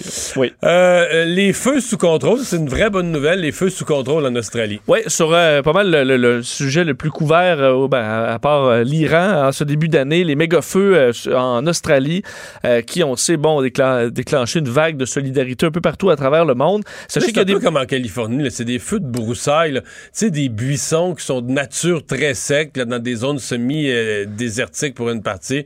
C'est assez facile d'imaginer que quand le feu prend là-dedans, Oui, avec un coup de vent, honnêtement, j'ai vu des images que je, d'une vitesse, euh, j'en ai vu quand même beaucoup de feux, de, euh, disons, de vidéos d'incendie, mais entre autres en Californie. Mais cette vitesse-là, là, je l'avais rarement vu. Avec Non, des le coups vent de vent. le- Après, presque à pleine course, tu peux pas, euh, tu peux pas te sauver euh, dans, certains cas. Les pompiers qui se sont retrouvés dans bien des cas, même euh, entourés de flammes, avec des camions brûlés, des camions dans certains cas qui sont heureusement équipés de gicleurs qui peuvent un peu isoler le, camion le temps que le feu passe par-dessus. C'est assez intense. Alors heureusement, on était en attente de bonnes nouvelles. On en a un peu maintenant, entre autres qu'un des méga feux, le, celui dans, en Nouvelle-Galles du Sud, est maintenant qualifié de sous contrôle. Après, évidemment, énormément de travail des équipes sur place. On, dit qu'il y a une petite zone encore euh, où il reste à en finir, mais le pronostic de confinement semble prometteur selon euh, les pompiers là-bas. Ça a dévasté, ce, quand je dis méga feu, là, 8000 km carrés. Alors, c'est euh, effectivement énorme. L'autre bonne nouvelle, c'est qu'on attend dans les prochains jours de la pluie finalement, alors que l'Australie a été frappée par une sécheresse euh, historique. 50 mm de pluie sont attendus Ça pour la semaine. Ben, c'est pour la semaine prochaine, par contre. Alors, évidemment, les, euh, la- la- la- la- les prévisions pourraient changer, mais si on reçoit effectivement les quantités attendues, ça ferait vraiment du bien. Ça donnerait, euh, on dit, le plus beau des cadeaux de Noël. C'est ce que certains ont, ont utilisé comme thème, même si c'est passé, là, euh, pour les résidents là-bas. Alors, on sait qu'il y a eu un élan de solidarité. Euh, on estime encore petit plus d'un milliard maintenant d'animaux euh, qui ont été tués euh, et évidemment la, dévastation de certains endroits. Je voyais entre autres l'île Kangaroo Island brûlée au tiers complètement de son territoire, une zone où c'est presque que des parcs naturels, des réserves fauniques. Alors vraiment, c'est euh, impressionnant ce qu'on voit là-bas. accident impliquant un autobus scolaire ce matin à- au lac Saint-Jean. Il y a finalement eu un décès, mais c'est le c'est le- le- le- l'automobiliste. Exact. Euh, c'est toujours euh, très euh, énervant lorsqu'on parle d'accidents impliquant des autobus scolaires. Ce matin, donc, à Alma, au Lac-Saint-Jean, accident qui euh, fait un mort, 7h35, entre 5h de Marie et Saint-Henri-de-Taillon. C'est un véhicule, donc, qui, pour une raison encore inconnue, dévié de sa voie pour aller frapper de plein fouet l'autobus à la hauteur de la roue avant du côté chauffeur de l'autobus. Il y avait une trentaine d'enfants et d'adolescents à l'intérieur de quatre écoles différentes qui ont été conduits à l'hôpital par mesure de précaution. Donc, on parlait de blessures superficielles au pire pour certains d'entre eux. Euh, on a demandé aux parents d'aller chercher leurs enfants après euh, vérification. Il y a de l'aide psychologique qui a été euh, offerte à ceux qui en avaient besoin. On ignore donc ce qui, pourquoi ce conducteur a bifurqué de sa voie, lui qui est donc décédé à la suite de l'impact. Il y a des reconstitutionnistes, évidemment, de, scènes d'accident qui ont été appelés. L'enquête de la Sûreté du Québec qui se poursuit. À Montréal, on va déneiger. Euh, c'est pas vraiment de la neige, c'est une espèce de croûte, de sel, de, de grésil. de- C'est ça parce que si vous demandez, vous verrez des pancartes ce soir de- d'opération déneigement à Montréal. Puis là, vous allez voir le banc de neige. Ouais, c'est donc bien euh, inutile. On a reçu euh, 10 11 cm. En fait, généralement, on fait pas d'opération pour une chute de 11 cm. Le problème, c'est que c'est ce qu'on appelle du fragile, là, de la bonne slotch, très, très lourde, euh, gorgée d'eau, de sorte qu'avec les froids qui sont attendus dans les prochains jours, là, ça va descendre, euh, on dit même moins 20 de- dans la nuit de jeudi. Euh, on, euh, ça va geler bien dur. De la glace. Une fois dur comme du fer, ça s'enlève plus. Ben, ça s'enlève, mais à coup de dommages à l'équipement, euh, c'est plus lent, c'est plus coûteux. Alors, la ville veut pas prendre de chance. Alors, dès 19h ce soir, opération déneigement. Ça coûte très cher, mais on a l'impression que ça coûtera plus cher si on attend. Alors, c'est la troisième opération déneigement. faut dire qu'on. Dans les budgets, on est correct. La date, ça n'a pas été. Euh, ça fait long, c- C'était tranquille. là. Il y, a, il y a eu beaucoup de neige en novembre, là, étonnamment, mais. euh, Ben, exact. on en avait eu une au- en novembre. tranquille. Opération déneigement, et le plus récent remonte au 2 janvier. C'était pas des quantités énormes aussi. Alors, euh, c'est c'est pourquoi on y va. Opération qui devrait durer quatre jours. Le buzz de Vincent Dessureau. Et dans ton boss d'aujourd'hui, Vincent, tu nous parles d'une étude sur le sensible sujet de l'avortement. Oui, à mon avis, c'est une étude qui va faire jaser pas mal dans les, euh, les prochains jours, publiée par The Guardian aujourd'hui. Euh, la question est, sensible, évidemment, de, l'avortement un petit peu partout dans le monde. Aux États-Unis, c'est encore un sujet qui, euh, qui déchire beaucoup. Et le, le- c'est ce qui vient d'être de, de- paraître aujourd'hui dans le jour- Journal of Social Science and Medicine, donc fait auprès de 767 femmes de 21 États américains auprès euh, donc sur une période de 5 ans. Après un avortement, où on fait un suivi psychologique sur ces femmes-là. Et ce qu'on voulait savoir, c'est quel genre de sentiments les femmes ont euh, à propos de leur avortement sur les années qui suivent. Est-ce qu'ils ont euh, des regrets, des sentiments de culpabilité, euh, de la frustration, de la joie, du... alors, on voulait savoir exactement quel genre d'émotions on allait ressortir parce que beaucoup de, de groupes anti-avortement et pro-avortement vont utiliser différents arguments à ce niveau-là. Entre autres, les anti vont dire Ah, mais vous allez voir, dans 4, 5 ans, vous allez vous sentir du regret, tout ça, vous allez vous sentir mal. Et euh, ce qu'on se rend compte après cette étude-là, quand même importante, euh, sur les 667 femmes, 95% d'entre elles disent que le mot, l'émotion qu'on retrouve après 5 ans, c'est soulagement. Alors, ce n'est pas euh, de, de la culpabilité ou du regret ou de, de sentiment la d'avoir fait de la bonne chose à ce moment-là. C'est le sentiment d'avoir fait de la bonne chose à ce moment-là. Alors, c'est quelque chose qu'on risque. Ça a été fait par l'Université de, Californie à San Francisco. Et euh, on dit qu'il n'y a pas de. euh, Il a rien qui prouve qu'il y a effectivement du regret qui arrive après ça pour une grande majorité de femmes. Évidemment, c'est un 95% Ça veut dire qu'il y en a qui, effectivement, avaient d'autres émotions. Mais on voulait faire, euh, donc, re- retravailler scientifiquement cette donnée-là dans le but de contrer certains euh, préjugés, entre autres, sur le sujet. Alors, à mon avis, ça va être source de débat aux États-Unis. Alors, une mauvaise réponse dans un quiz qui a fini par être euh, payante. Oui, as-tu vu cette histoire-là de Family Feud? Oui, oui, je l'ai vu hein? passer, mais je l'ai- pas tout. euh, je vu pas assez vite, mettons. là. Bon, parce que j'ai même diffusé la, la capsule à Salut Bonjour en fin de semaine. C'est une dame qui s'appelle Eve, euh, va à Family Feud, donc la guerre des clans au Canada anglais, et se fait poser la question, euh, on dit question là, pour gagner. Ils sont deux, deux adversaires. Le premier qui a la réponse gagne. Quel est l'aliment préféré de Popeye? Et vous allez voir sa réponse qui a mené à des nouveautés dans les dernières heures. Écoutez ça. Whoever guesses this wins the game. Here we go. Name Popeye's favorite food. Chicken! oh my god! Show me chicken! Spinach, Jerry.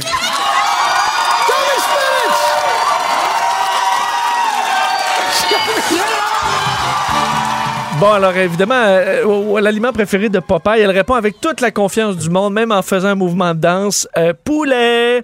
Et euh, là, tu vois la famille qui se, qui se, qui se défait, qui se décompose à côté. Et finalement, l'autre concurrent, l'autre famille dit ben, épinard. Et finalement, part avec le 10 000 C'est une question qui valait, donc, c'est la question finale pour 10 000 quand même. Alors, ça fait le tour du monde, cette vidéo-là, dans les derniers jours. Et évidemment, comme toute bonne compagnie, il faut reprendre ça au bon parce qu'on comprend que la dame a confondu le personnage Popeye avec la Les- chaîne de restauration Popeye. Popeye, qui fait dans le poulet. Là, on s'entend, mais on avait beaucoup parlé de leur sandwich euh, poulet euh, croustillant qui a fait. euh, où il y avait des files d'attente de deux heures pour en manger dans le, dans- en 2019. Eh bien, Popeye a répondu et euh, sur Twitter écrivait notre son- Selon notre sondage à nous, vous aviez raison.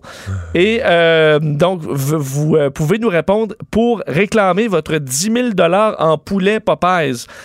Alors, elle a finalement son, son montant de 10 000 mais devra le dépenser en, euh, en poulet. En fait, elle a Ok, accès c'est pas, c'est un chèque de 10 Non, 000, non, c'est des cartes cadeaux. Là. Oui, c'est une carte cadeau de 10 000 chez Popeyes. Alors, Ouais, faut c'est pas, bon pour comprendre. la- c'est pas bon pour la ligne, ça. Là. Non, c'est une Canadienne. Je sais pas a des Popeyes proches de chez elle, ou, euh, peut-être le vendre. c'est c'est américain. Oui. Je pense que j'ai jamais mangé. Je suis jamais allé. j'ai jamais mangé dans un Popeyes. Popeye de ma Non. vie. J'ai vu que ça existe aux États-Unis, mais. Puis il y a rien qui dit que c'est c'est pas bon, là, vu que les gens ont l'air à triper. Mais euh, à mon avis, ben, tu leur vends. Tu leur vends 5000, là, mettons, à quelqu'un Ouais. qui aime ça. ou- Mais euh, alors, elle a pas tout perdu, à part un peu la face, là, parce que tu réponds, tu réponds ça à la télé. là, non seulement après ça, c'était à, à la télé, mais ensuite, ça devient viral partout à travers le monde. C'est plate. Eve Dubois, qui a appris. euh, ben, c'était qui le les personnage épinards. Popeye, effectivement. Mais c'est vrai que Popeye, c'est. C'est les, les, les 30 ans et moins. Est-ce qu'on a beaucoup entendu parler de Popeye? C'est vieux, Popeye. Oui, c'est ben, oui, c'est vieux. C'est vieux, mais. Mais c'est quand même. euh, Oui, c'est quand même connu. Quand même connu.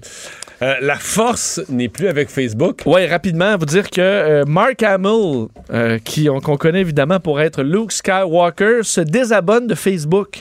Ah non? Et, euh, oui, et ça, ça arrive. Il y a quelqu'un qui dit Moi, là, je me désabonne. Puis là, il fait une annonce pour ça. C'est toujours un peu lourd. là. D'ailleurs, il l'a il l'a dit. Il dit, tu sais, il dit On s'entend, who cares, là, tout le monde, que je quitte Facebook. Mais il tenait quand même à, à dire que c'est en, en riposte, ou du moins en critique à Mark Zuckerberg, qui a refusé, on sait, de bannir les publicités politiques qui sont mensongères. Un débat, là, c'est un sujet sur la liberté d'expression sur son euh, réseau social. Mark Zuckerberg a tranché là, là, c'est-à-dire qu'une publicité de d'un parti politique complètement mensongère, on va pas la supprimer. Euh, ça, c'est délicat parce que toutes les publicités politiques sont. c'est un peu mensonger. Mais c'est pas dans ce- c'est- c'est- c'est tendancieux dans le sens que c'est la publicité. là. tu dis que ton parti et ton candidat, toi, t'es le meilleur, là, puis que l'autre Ça est leur tentait pas de s'embarquer là-dedans. Mais mettons un mensonge vraiment grossier, évident. Bon, tant que tu payes. euh, D'ailleurs, sauf que le problème, c'est que Mark Hamill, ça a été beaucoup partagé, euh, a écrit, voulait écrire euh, comme le, le drapeau américain plus grand que l'argent avec un- des émoticônes, mais il s'est trompé et le drapeau qu'il a mis, qui ressemble quand même beaucoup, c'est euh, le drapeau de la Malaisie. et qui est vraiment presque pareil, mais au lieu d'être les étoiles, c'est un petit, c'est un- comme un croissant de lune avec l'étoile. Alors, c'est le drapeau de la Malaisie. Ah, ça peut, tout peut pas être parfait, sauf que là, pourquoi ça a été viral, entre autres, c'est à cause de la force. Là. Disant que là, la force n'est plus avec Facebook, puisque euh, ben, le Jedi par excellence, Luke Skywalker, qui quitte le réseau social. Alors, est-ce que c'est le début de quelque chose? Je pense pas, mais euh, ça pourra en Ben, Est-ce que Facebook certains. pourrait tomber du côté sombre de la force? Ben, en fait, c'est ça, c'est que le lien, c'est que là, t'as Luke Skywalker qui est contre l'Empire. Il n'y a pas plus Empire maintenant que, que Facebook. Alors, l'étoile noire de Mark Zuckerberg euh, ben, est officiellement en guerre avec Mark Hamill. Trop de symboles. Oui. Et une tortue retourne au Galapagos, mais ça, c'est une histoire que je connais bien parce que je suis allé, Ben- sa- je suis allé dans sa maison, cette tortue, moi. Exact. C'est pour ça que je voulais t'en parler euh, de, euh, de cette tortue Diego. Parce que tu es allé à l'île d'Espagnola? Oui, oui, mais je Oui. suis allé, ça, c'était au Darwin Center. Oui. Ben, en Oui, fait, je suis allé au Darwin Center. tu veux dire à San Diego? Non? C'est le Darwin Center?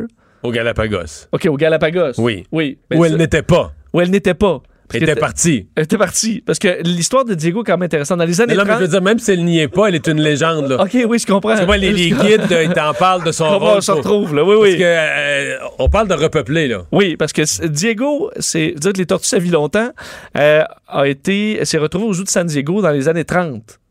Capturé sur l'île d'Espagnola, donc une des îles des Galapagos, dans les années 30, aux eaux de San Diego, euh, a été relâché dans, le- dans son habitat naturel dans les années 50, ra- ré- récupéré dans 1976, de retour au musée, euh, où on l'a entre autres fait, pas au musée, au zoo, où on l'a entre autres fait s'accoupler parce que Diego, il a une libido à tout casser et il a à toute fin pratique sauvé son espèce euh, de la disparition.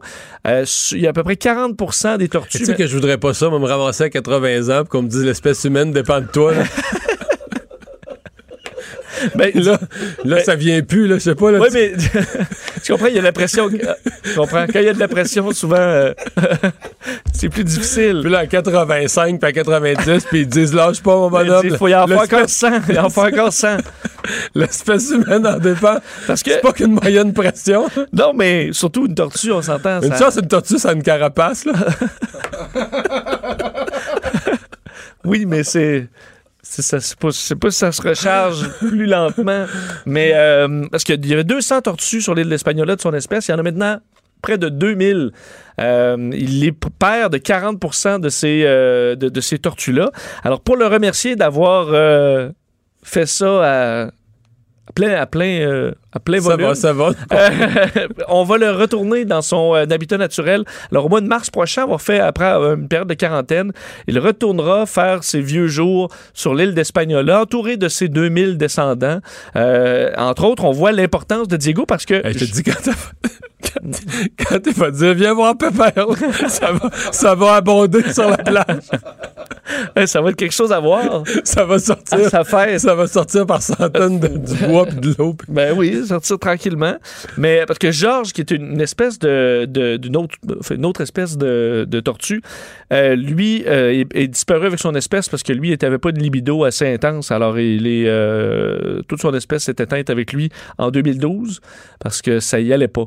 Mais Diego, lui, a assuré, comme on dit, et il sera retourné dans l'archipel au mois de mars prochain. Il a l'air encore en forme, alors il peut faire, il est plus, plus que centenaire. Évidemment, on n'a pas son, son baptistère, mais il est euh, il a plus, plus, plus que 100 ans, alors euh, il en a vu des affaires. Bravo, Diego. Ben voilà. Merci, Vincent. Les têtes enflées. Voici Master Bugarici. En voici un, on serait pas inquiet si toute l'espèce dépendait de lui. Call me Diego. Mais là, il l'a appelé Diego probablement qu'il a du sang latin. Il est chaud. C'est peut-être ça. Ah, Oh! Ouais, c'est peut-être ouais. ça. D'après moi, Georges vient du Canada. Il est plus frais un peu. Comment va-t-il, le master? Il va très bien. Il est là, reposé. là. euh, so- content de voir que tu sois sorti des débris de, de Valleyfield après le tremblement de terre ce matin. J'y étais pas. J'ai dor- dormi chez ma copine à Montréal. J'ai tout manqué ça. Mais je- j'ai reçu en masse de Il notifications. semble que tu aurais pu nous raconter Ouais. ça là, avec énergie. Là, puis Ouais, nous- non, je pourrais, décrire le bruit puis tout. je pourrais même pas faire ça aujourd'hui. Je n'y étais pas. Valleyfield s'est passé de moi hier, en tout cas. Ça, c'est Bon, certain. une autre affaire. On s'en va du côté de la Belgique. Puis Ah, je, vais être, je vais être dans les mêmes. On, on sera pas lourd. On va être très, très, très, très, très léger.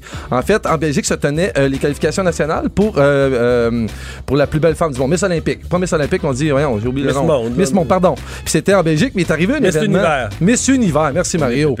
Suis ça plus que moi, peut-être, c'est carré. Hein? Ça, tu suis ça plus que moi? Ben là, je savais pas que Mix Belgique c'était hier.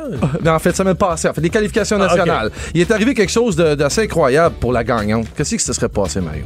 Pour la gagnante? Ouais, ouais. Quelque chose ouais, de positif ou quelque chose de. Ben, pas très, non. Pas très positif pour la gagnante. Pas très, ouais. Pas un problème de garde-robe, de vêtements, non? ouais, directement, oui. Ah ouais? Ah oui. Il y a un morceau qui est tombé? Eh ben, t'es bien fort. T'as-tu vu la nouvelle passer, Mario? Non. Non? Non, mais j'essaie de deviner qu'est-ce qui a pu arriver. En fait, il n'y a pas juste des amis qui peuvent nous laisser tomber. Et c'est-tu, c'est-tu dans la compétition euh, le petit deux pièces, là? Ouais, tu sais, normal, normal. Non, en fait, non, c'est avec les robes. C'est avec les robes. Tu sais, il y a souvent des chutes. Puis je te cacherai pas, il y en a eu Ouais, plusieurs. les talons trop hauts, puis ils sont pas capables de marcher Ah avec. ouais, ils ont des, robes longues, ils voient même pas leurs pieds, puis ils descendent des marches. Ouais, eff- effectivement, c'est suite à la chute. Qu'est-ce qui serait tombé? Que- que- Qu'est-ce qu'on peut perdre, en fait? Ben, une bretelle qui fait que la robe tient plus. La robe a tenu. La robe a tenu. Bonne chance pour elle, oui, la robe a tenu.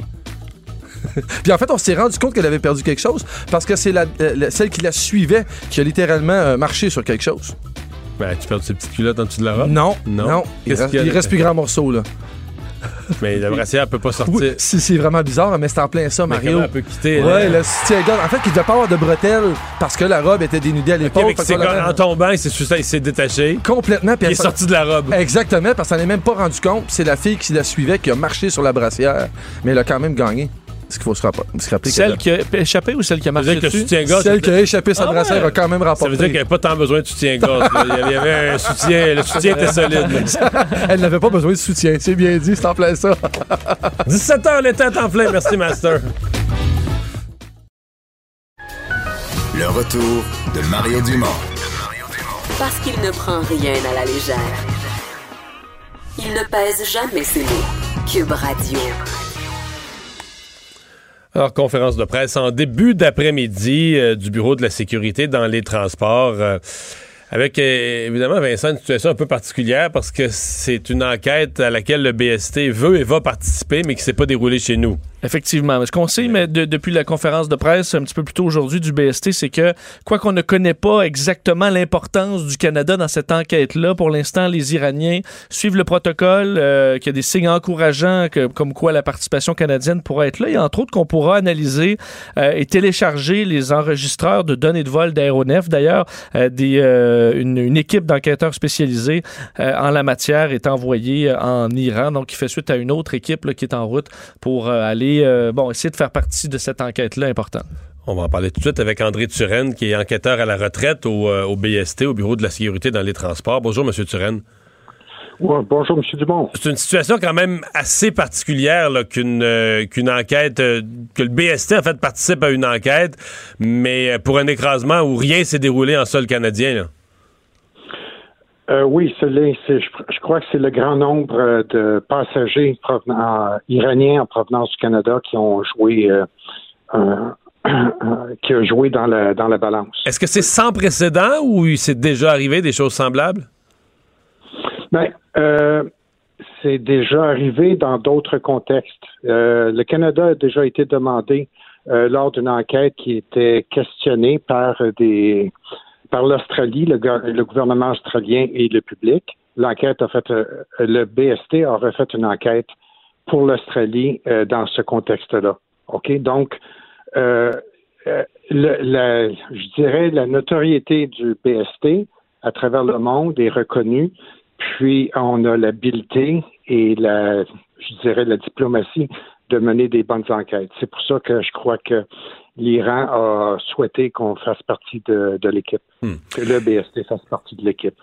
C'est quand même un cas particulier parce que c'est pas un accident. C'est un accident, mais c'est pas un accident dans le sens qu'il y a un missile qui a été tiré. Peut-être de façon accidentelle, on pensait qu'on on pensait pas qu'on avait une affaire à un avion de civil. C'est une gaffe.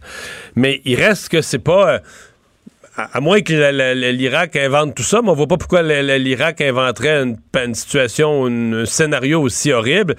Euh, je un missile est lancé sur un avion, on connaît la conséquence. Est-ce qu'il y a tant de mystères que ça à découvrir de la, de la carcasse, des boîtes noires, etc.?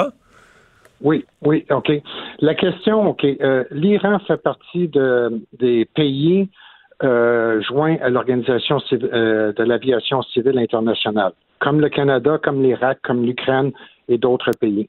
Euh, le but dans, dans une enquête du BST comme celle de l'OACI, qui est faite par des, les pays euh, partis, c'est de s'assurer de la sécurité de transport pour le public, tout ce qui est transport commercial.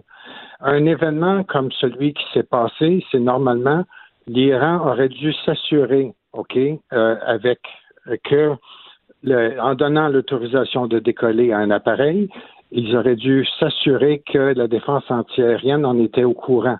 Alors, qu'est-ce qui s'est passé dans l'événement? L'accident va, va, va mettre la lumière à savoir comment le- la batterie, la batterie là, qui, a, qui a lancé le, le missile a euh, identifié la- la- l'appareil de façon positive et a initié l'attaque.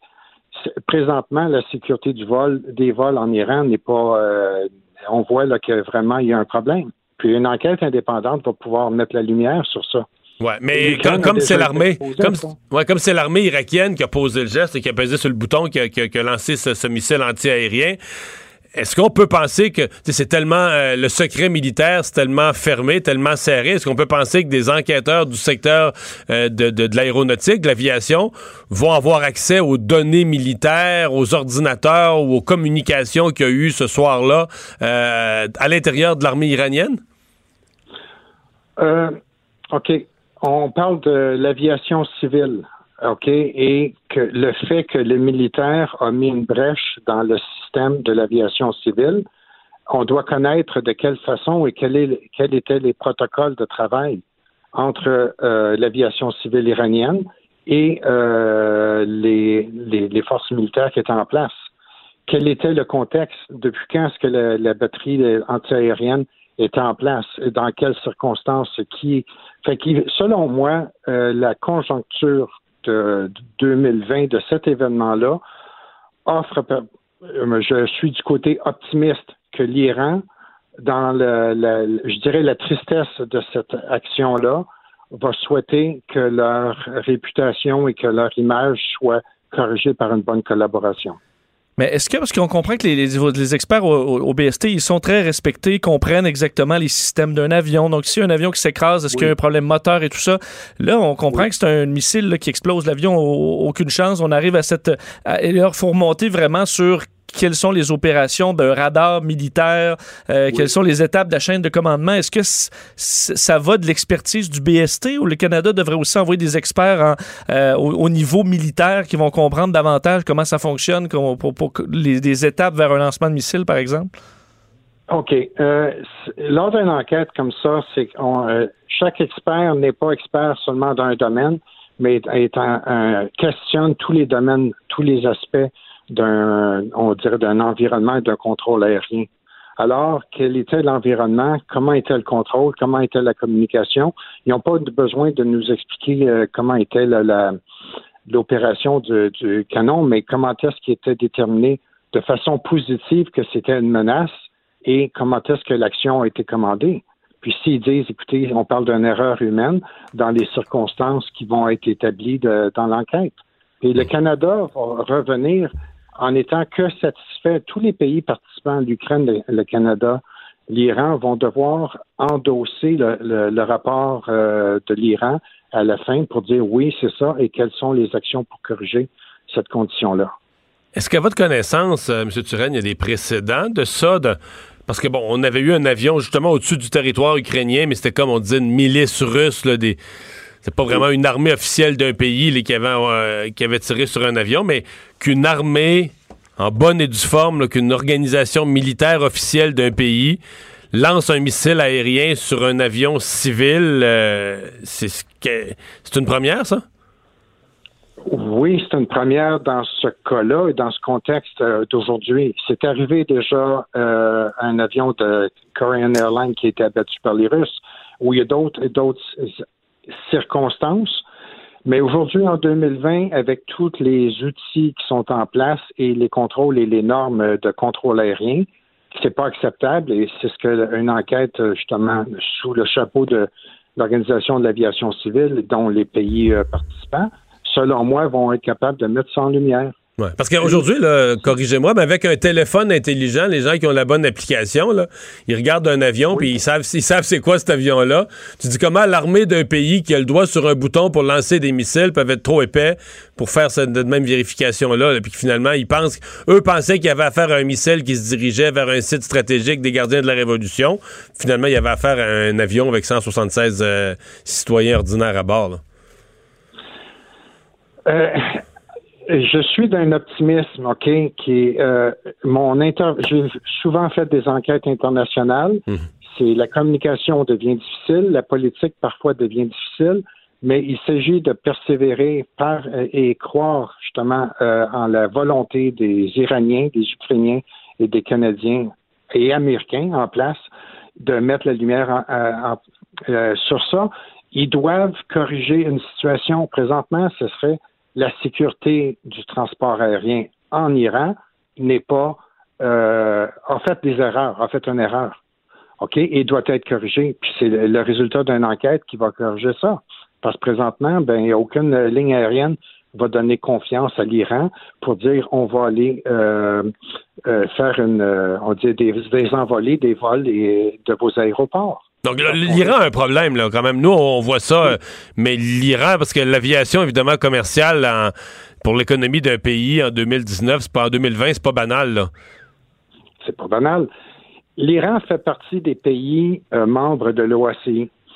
S'il ne respecte pas les normes en place pour assurer la, la sécurité du transport aérien, il risque de ne plus être membre de l'OACI et par conséquent de perdre cette notoriété et de perdre les, transports aériens qui sont prêts. Autrement dit, un Air Canada, Air France, n'importe quelle ligne aérienne importante, les assurances vont dire vous n'allez pas faire de vol en Iran parce que l'Iran ne- ne- n'est pas membre de l'OACI et les risques euh, de- de- d'incidents euh, sont compromis. Donc, ils doivent, ils doivent euh, faire la danse pour graduellement dire on ouvre les portes, on va enquêter avec vous qu'est-ce qui s'est passé au niveau de notre défense antiaérienne qui a causé cette, euh, cette, éva- cette catastrophe?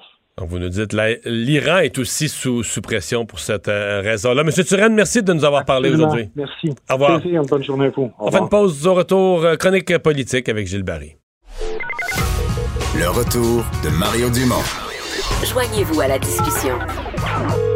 Appelez ou textez 187 Cube Radio. 1877 827 2346. Alors, euh, c'est l'heure de la chronique euh, politique avec euh, Gilles Barry. Bonjour, Gilles. Salut Mario, ça va bien? T'es en forme? Bon Jean- retour de vacances? Grande forme, grande forme. Alors, Mario, vu que j'ai j'ai lancé sur la table la semaine passée les, les enjeux pour 2020, les gens m'ont entendu. Moi, j'aimerais entendre les tiennes. C'est quoi pour toi les 3, 4, 5? 3, 4, 5 enjeux importants? Ben, On, on s'est, on s'est communiqué là-dessus hier, puis euh, tu m'as fait réfléchir en faisant cet exercice-là. Puis j'ai, j'ai fini par conclure là, que. Puis là, je- je- j'élargis, là, pas juste le Québec, le Canada, mais oui, j'inclus le Québec, le Canada et le monde. Mais c'est quoi l'enjeu numéro un de l'année? Et je pense pour moi, ça reste l'élection du président américain. Si tu me demandes de te nommer le numéro un de tous, là, qui a une influence sur la suite des choses pour, il, pour nous, pour, le conti- pour le- notre pays, pour le continent, pour la planète. Est-ce que Donald Trump va être réélu ou pas? Pour moi, c'est quand même l'enjeu numéro un. euh, de l'année 2020. On va le savoir le 3 novembre. On va savoir, en fait, on va savoir d'ici là au printemps qui l'affronte, là, quel sera le démocrate qui va, euh, qui va aller à la présidence. Et euh, ça, pour moi, c'est un gros élément de l'année. Chez nous, je te dirais que un- une des grosses questions pour moi, pour le Québec, là, c'est l'avenir du nationalisme. Là, comprends-moi, là. Le, le- le- le nouveau souffle nationaliste, pas le nationalisme au sens historique depuis deux siècles, mais je vais appeler ça le nouveau souffle nationaliste issu du gouvernement Legault. Euh, et de l'adoption d'une loi, euh, sujet dont on parlait depuis dix ans, la laïcité, tout à coup, oups, il y a une loi adoptée au printemps passé. Puis là, on nous promet qu'on va avoir une réforme linguistique euh, cette année, dans la première moitié de l'année, ou en tout cas en cours d'année 2020. Euh, pendant ce temps-là, pendant que le gouvernement Legault va agir sur la langue, les tribunaux vont tester la loi 21 sur la laïcité. Est-ce que la loi 21 va être maintenue ou renversée par les tribunaux? Ça, euh, puis comment, dire, dans un esprit nationaliste plus affirmé, où beaucoup de Québécois sont, sont contents et fiers de ce qui s'est passé, si c'est renversé par les tribunaux, ils vont réagir comment? C'est une bonne question, ça, non? Exactement. C'est une très bonne question. Fait que Il ça- y avoir un, une- un tollé, mais aussi, ça va conditionner un peu, euh, c'est un, c'est un bon point, ça, Mario, parce que ça va redéfinir aussi, ça va repousser les partis à se repositionner pour la prochaine élection, parce que le Parti libéral du Québec, le PQ sont en course au leadership. Québec solidaire a trois comtés à l'extérieur, trois, quatre comtés à l'extérieur de Montréal. Ça pourrait euh, avoir un impact aussi, ce nouveau nationalisme-là, dans les urnes en prochaine élection. Ouais, ouais, ouais. Mais euh, ça, c'est un, autre de mes enjeux, évidemment. Trois partis, un, à- Ottawa, les conservateurs, deux à Québec, le PQ et le Parti libéral, qui choisissent leur chef. Euh, ça aussi, pour moi, c'est à surveiller dans l'année 2020 parce que quand un parti choisit son chef, entre toi et moi, là, s'il choisit bien, il est peut-être en train de choisir le nouveau premier ministre ou la nouvelle première ministre. S'il choisit mal, il est peut-être en train de choisir. Tu comprends ce qui va devenir l'hécatombe ou la catastrophe de la prochaine élection? On, a vu dans la vie des partis, on a vu les deux scénarios, là. Des congrès au leadership où on sait. Des fois, on le sait euh, deux ans, trois ans, quatre ans, cinq ans après, mais des congrès au leadership où on, on est obligé de se dire après, wow, quand, le, quand ce parti-là a choisi ce chef-là, là, il choisissait le futur Ouais. premier ministre. Puis dans d'autres cas, ben, on dit quand ce parti-là a choisi ce chef-là, il se préparait à aller à l'abattoir. Mais on ne sait rien qu'après. Mais c'est quand même il y a trois partis là, qui font un choix de chef euh, durant, euh, durant les quelques prochains mois. Donc ça, euh, puis bon, évidemment avec les déchirements internes des partis, les débats internes, ça va être à surveiller. J'ajoute j'ajoute l'avenir de la DPJ. Ah bon? La- la- Mario, pour le choisir. C'était sûr. C'est l'avenir de nos enfants, puis l'année 2019 nous a donné des horreurs là-dessus. Puis euh, ça a été repris en main par Régine Laurent. puis Je pense que les attentes de la population sont élevées et avec raison. Puis c'est ça. C'est, pour moi, 2020, là, c'est, un des points que j'ai à mon agenda, l'avenir de la DPJ. Je voudrais revenir, Mario, parce que tu m'as laissé euh, pantois euh, sur un petit commentaire que tu as eu sur la DPJ quand Mme Laurent a annoncé avant les fêtes un peu d'argent. là, puis que J'ai vu que tu n'avais pas aimé ça dans le sens en disant est-ce qu'on va remettre juste un peu plus d'argent dans les structures, puis on s'attaquera pas, on s'attaquera pas au fond du problème. J'ai senti ça de ta part. Mhm. Ben, c'est-à-dire que, regarde, je, je vais te donner mon expression. Je me méfie toujours de pour avoir l'air de faire quelque chose quand on met un peu d'argent pour faire un peu plus de ce qui marche pas. Tu comprends ce que je veux dire? Exactement. Ouais, je pense que tu as raison. Et le problème est beaucoup plus profond dans le cas de la DPJ. Euh, Mario, sur les enjeux que tu as mis sur la table, je voudrais revenir sur les, les campagnes de leadership quand même qui vont être importantes parce que tu parlais d'abattoir tantôt, mais en abattoir, il faut avoir de la viande, faut avoir plus que la peau et les os. Il y a des parties qui sont rendues quasiment juste avec la peau et les os. Alors, le choix du prochain chef ou de la prochaine chef pourrait les envoyer carrément euh, au cimetière pour le restant des Là, jours. tu parles du PQ, là, entre autres. là. Ben, je le dis pas, mais toi, tu viens de le dire, mais je pense que c'est peut-être le parti le plus à risque. Ben, c'est sûr, à neuf sièges, euh, ils sont en danger, là. sont en danger, puis avec une, définitivement une prépondérance du positionnement de la CAQ dans les comtés francophones. Je reviens probablement sur euh, la chefferie du Parti conservateur. Penses-tu que Jean Charest va faire le saut et quelle va être la conséquence de sa candidature au sein du Parti conservateur? Ben ça, ça va être ça va être un des gros enjeux, mais il faudra plus tard cette semaine, on va se reparler spécifiquement de la course conservatrice parce que je pense que c'est la première qui passe sur les euh, chapeaux de roue. Hey, merci beaucoup, Gilles. OK, Mario. Salut. Merci de tes commentaires. On s'en reparle. Euh, Vincent, rapidement, il y, a- il y a encore des gens privés de courant. là. La, la grande majorité ont réglé ça depuis la fin de semaine, mais Ouais. il reste encore. Il y a encore 5000 foyers euh, qui sont privés d'électricité à la suite de la, de- de la météo d'hier. Hydro-Québec vous avise que bon, ça travaille fort et que tout le monde devrait retrouver l'électricité d'ici ce soir. Alors, c'est quand même la bonne nouvelle. On aura passé au travers de ce week-end croise les difficile. doigts. Merci Vincent, merci à vous d'avoir été là. On se retrouve pour un autre rendez-vous demain 15h.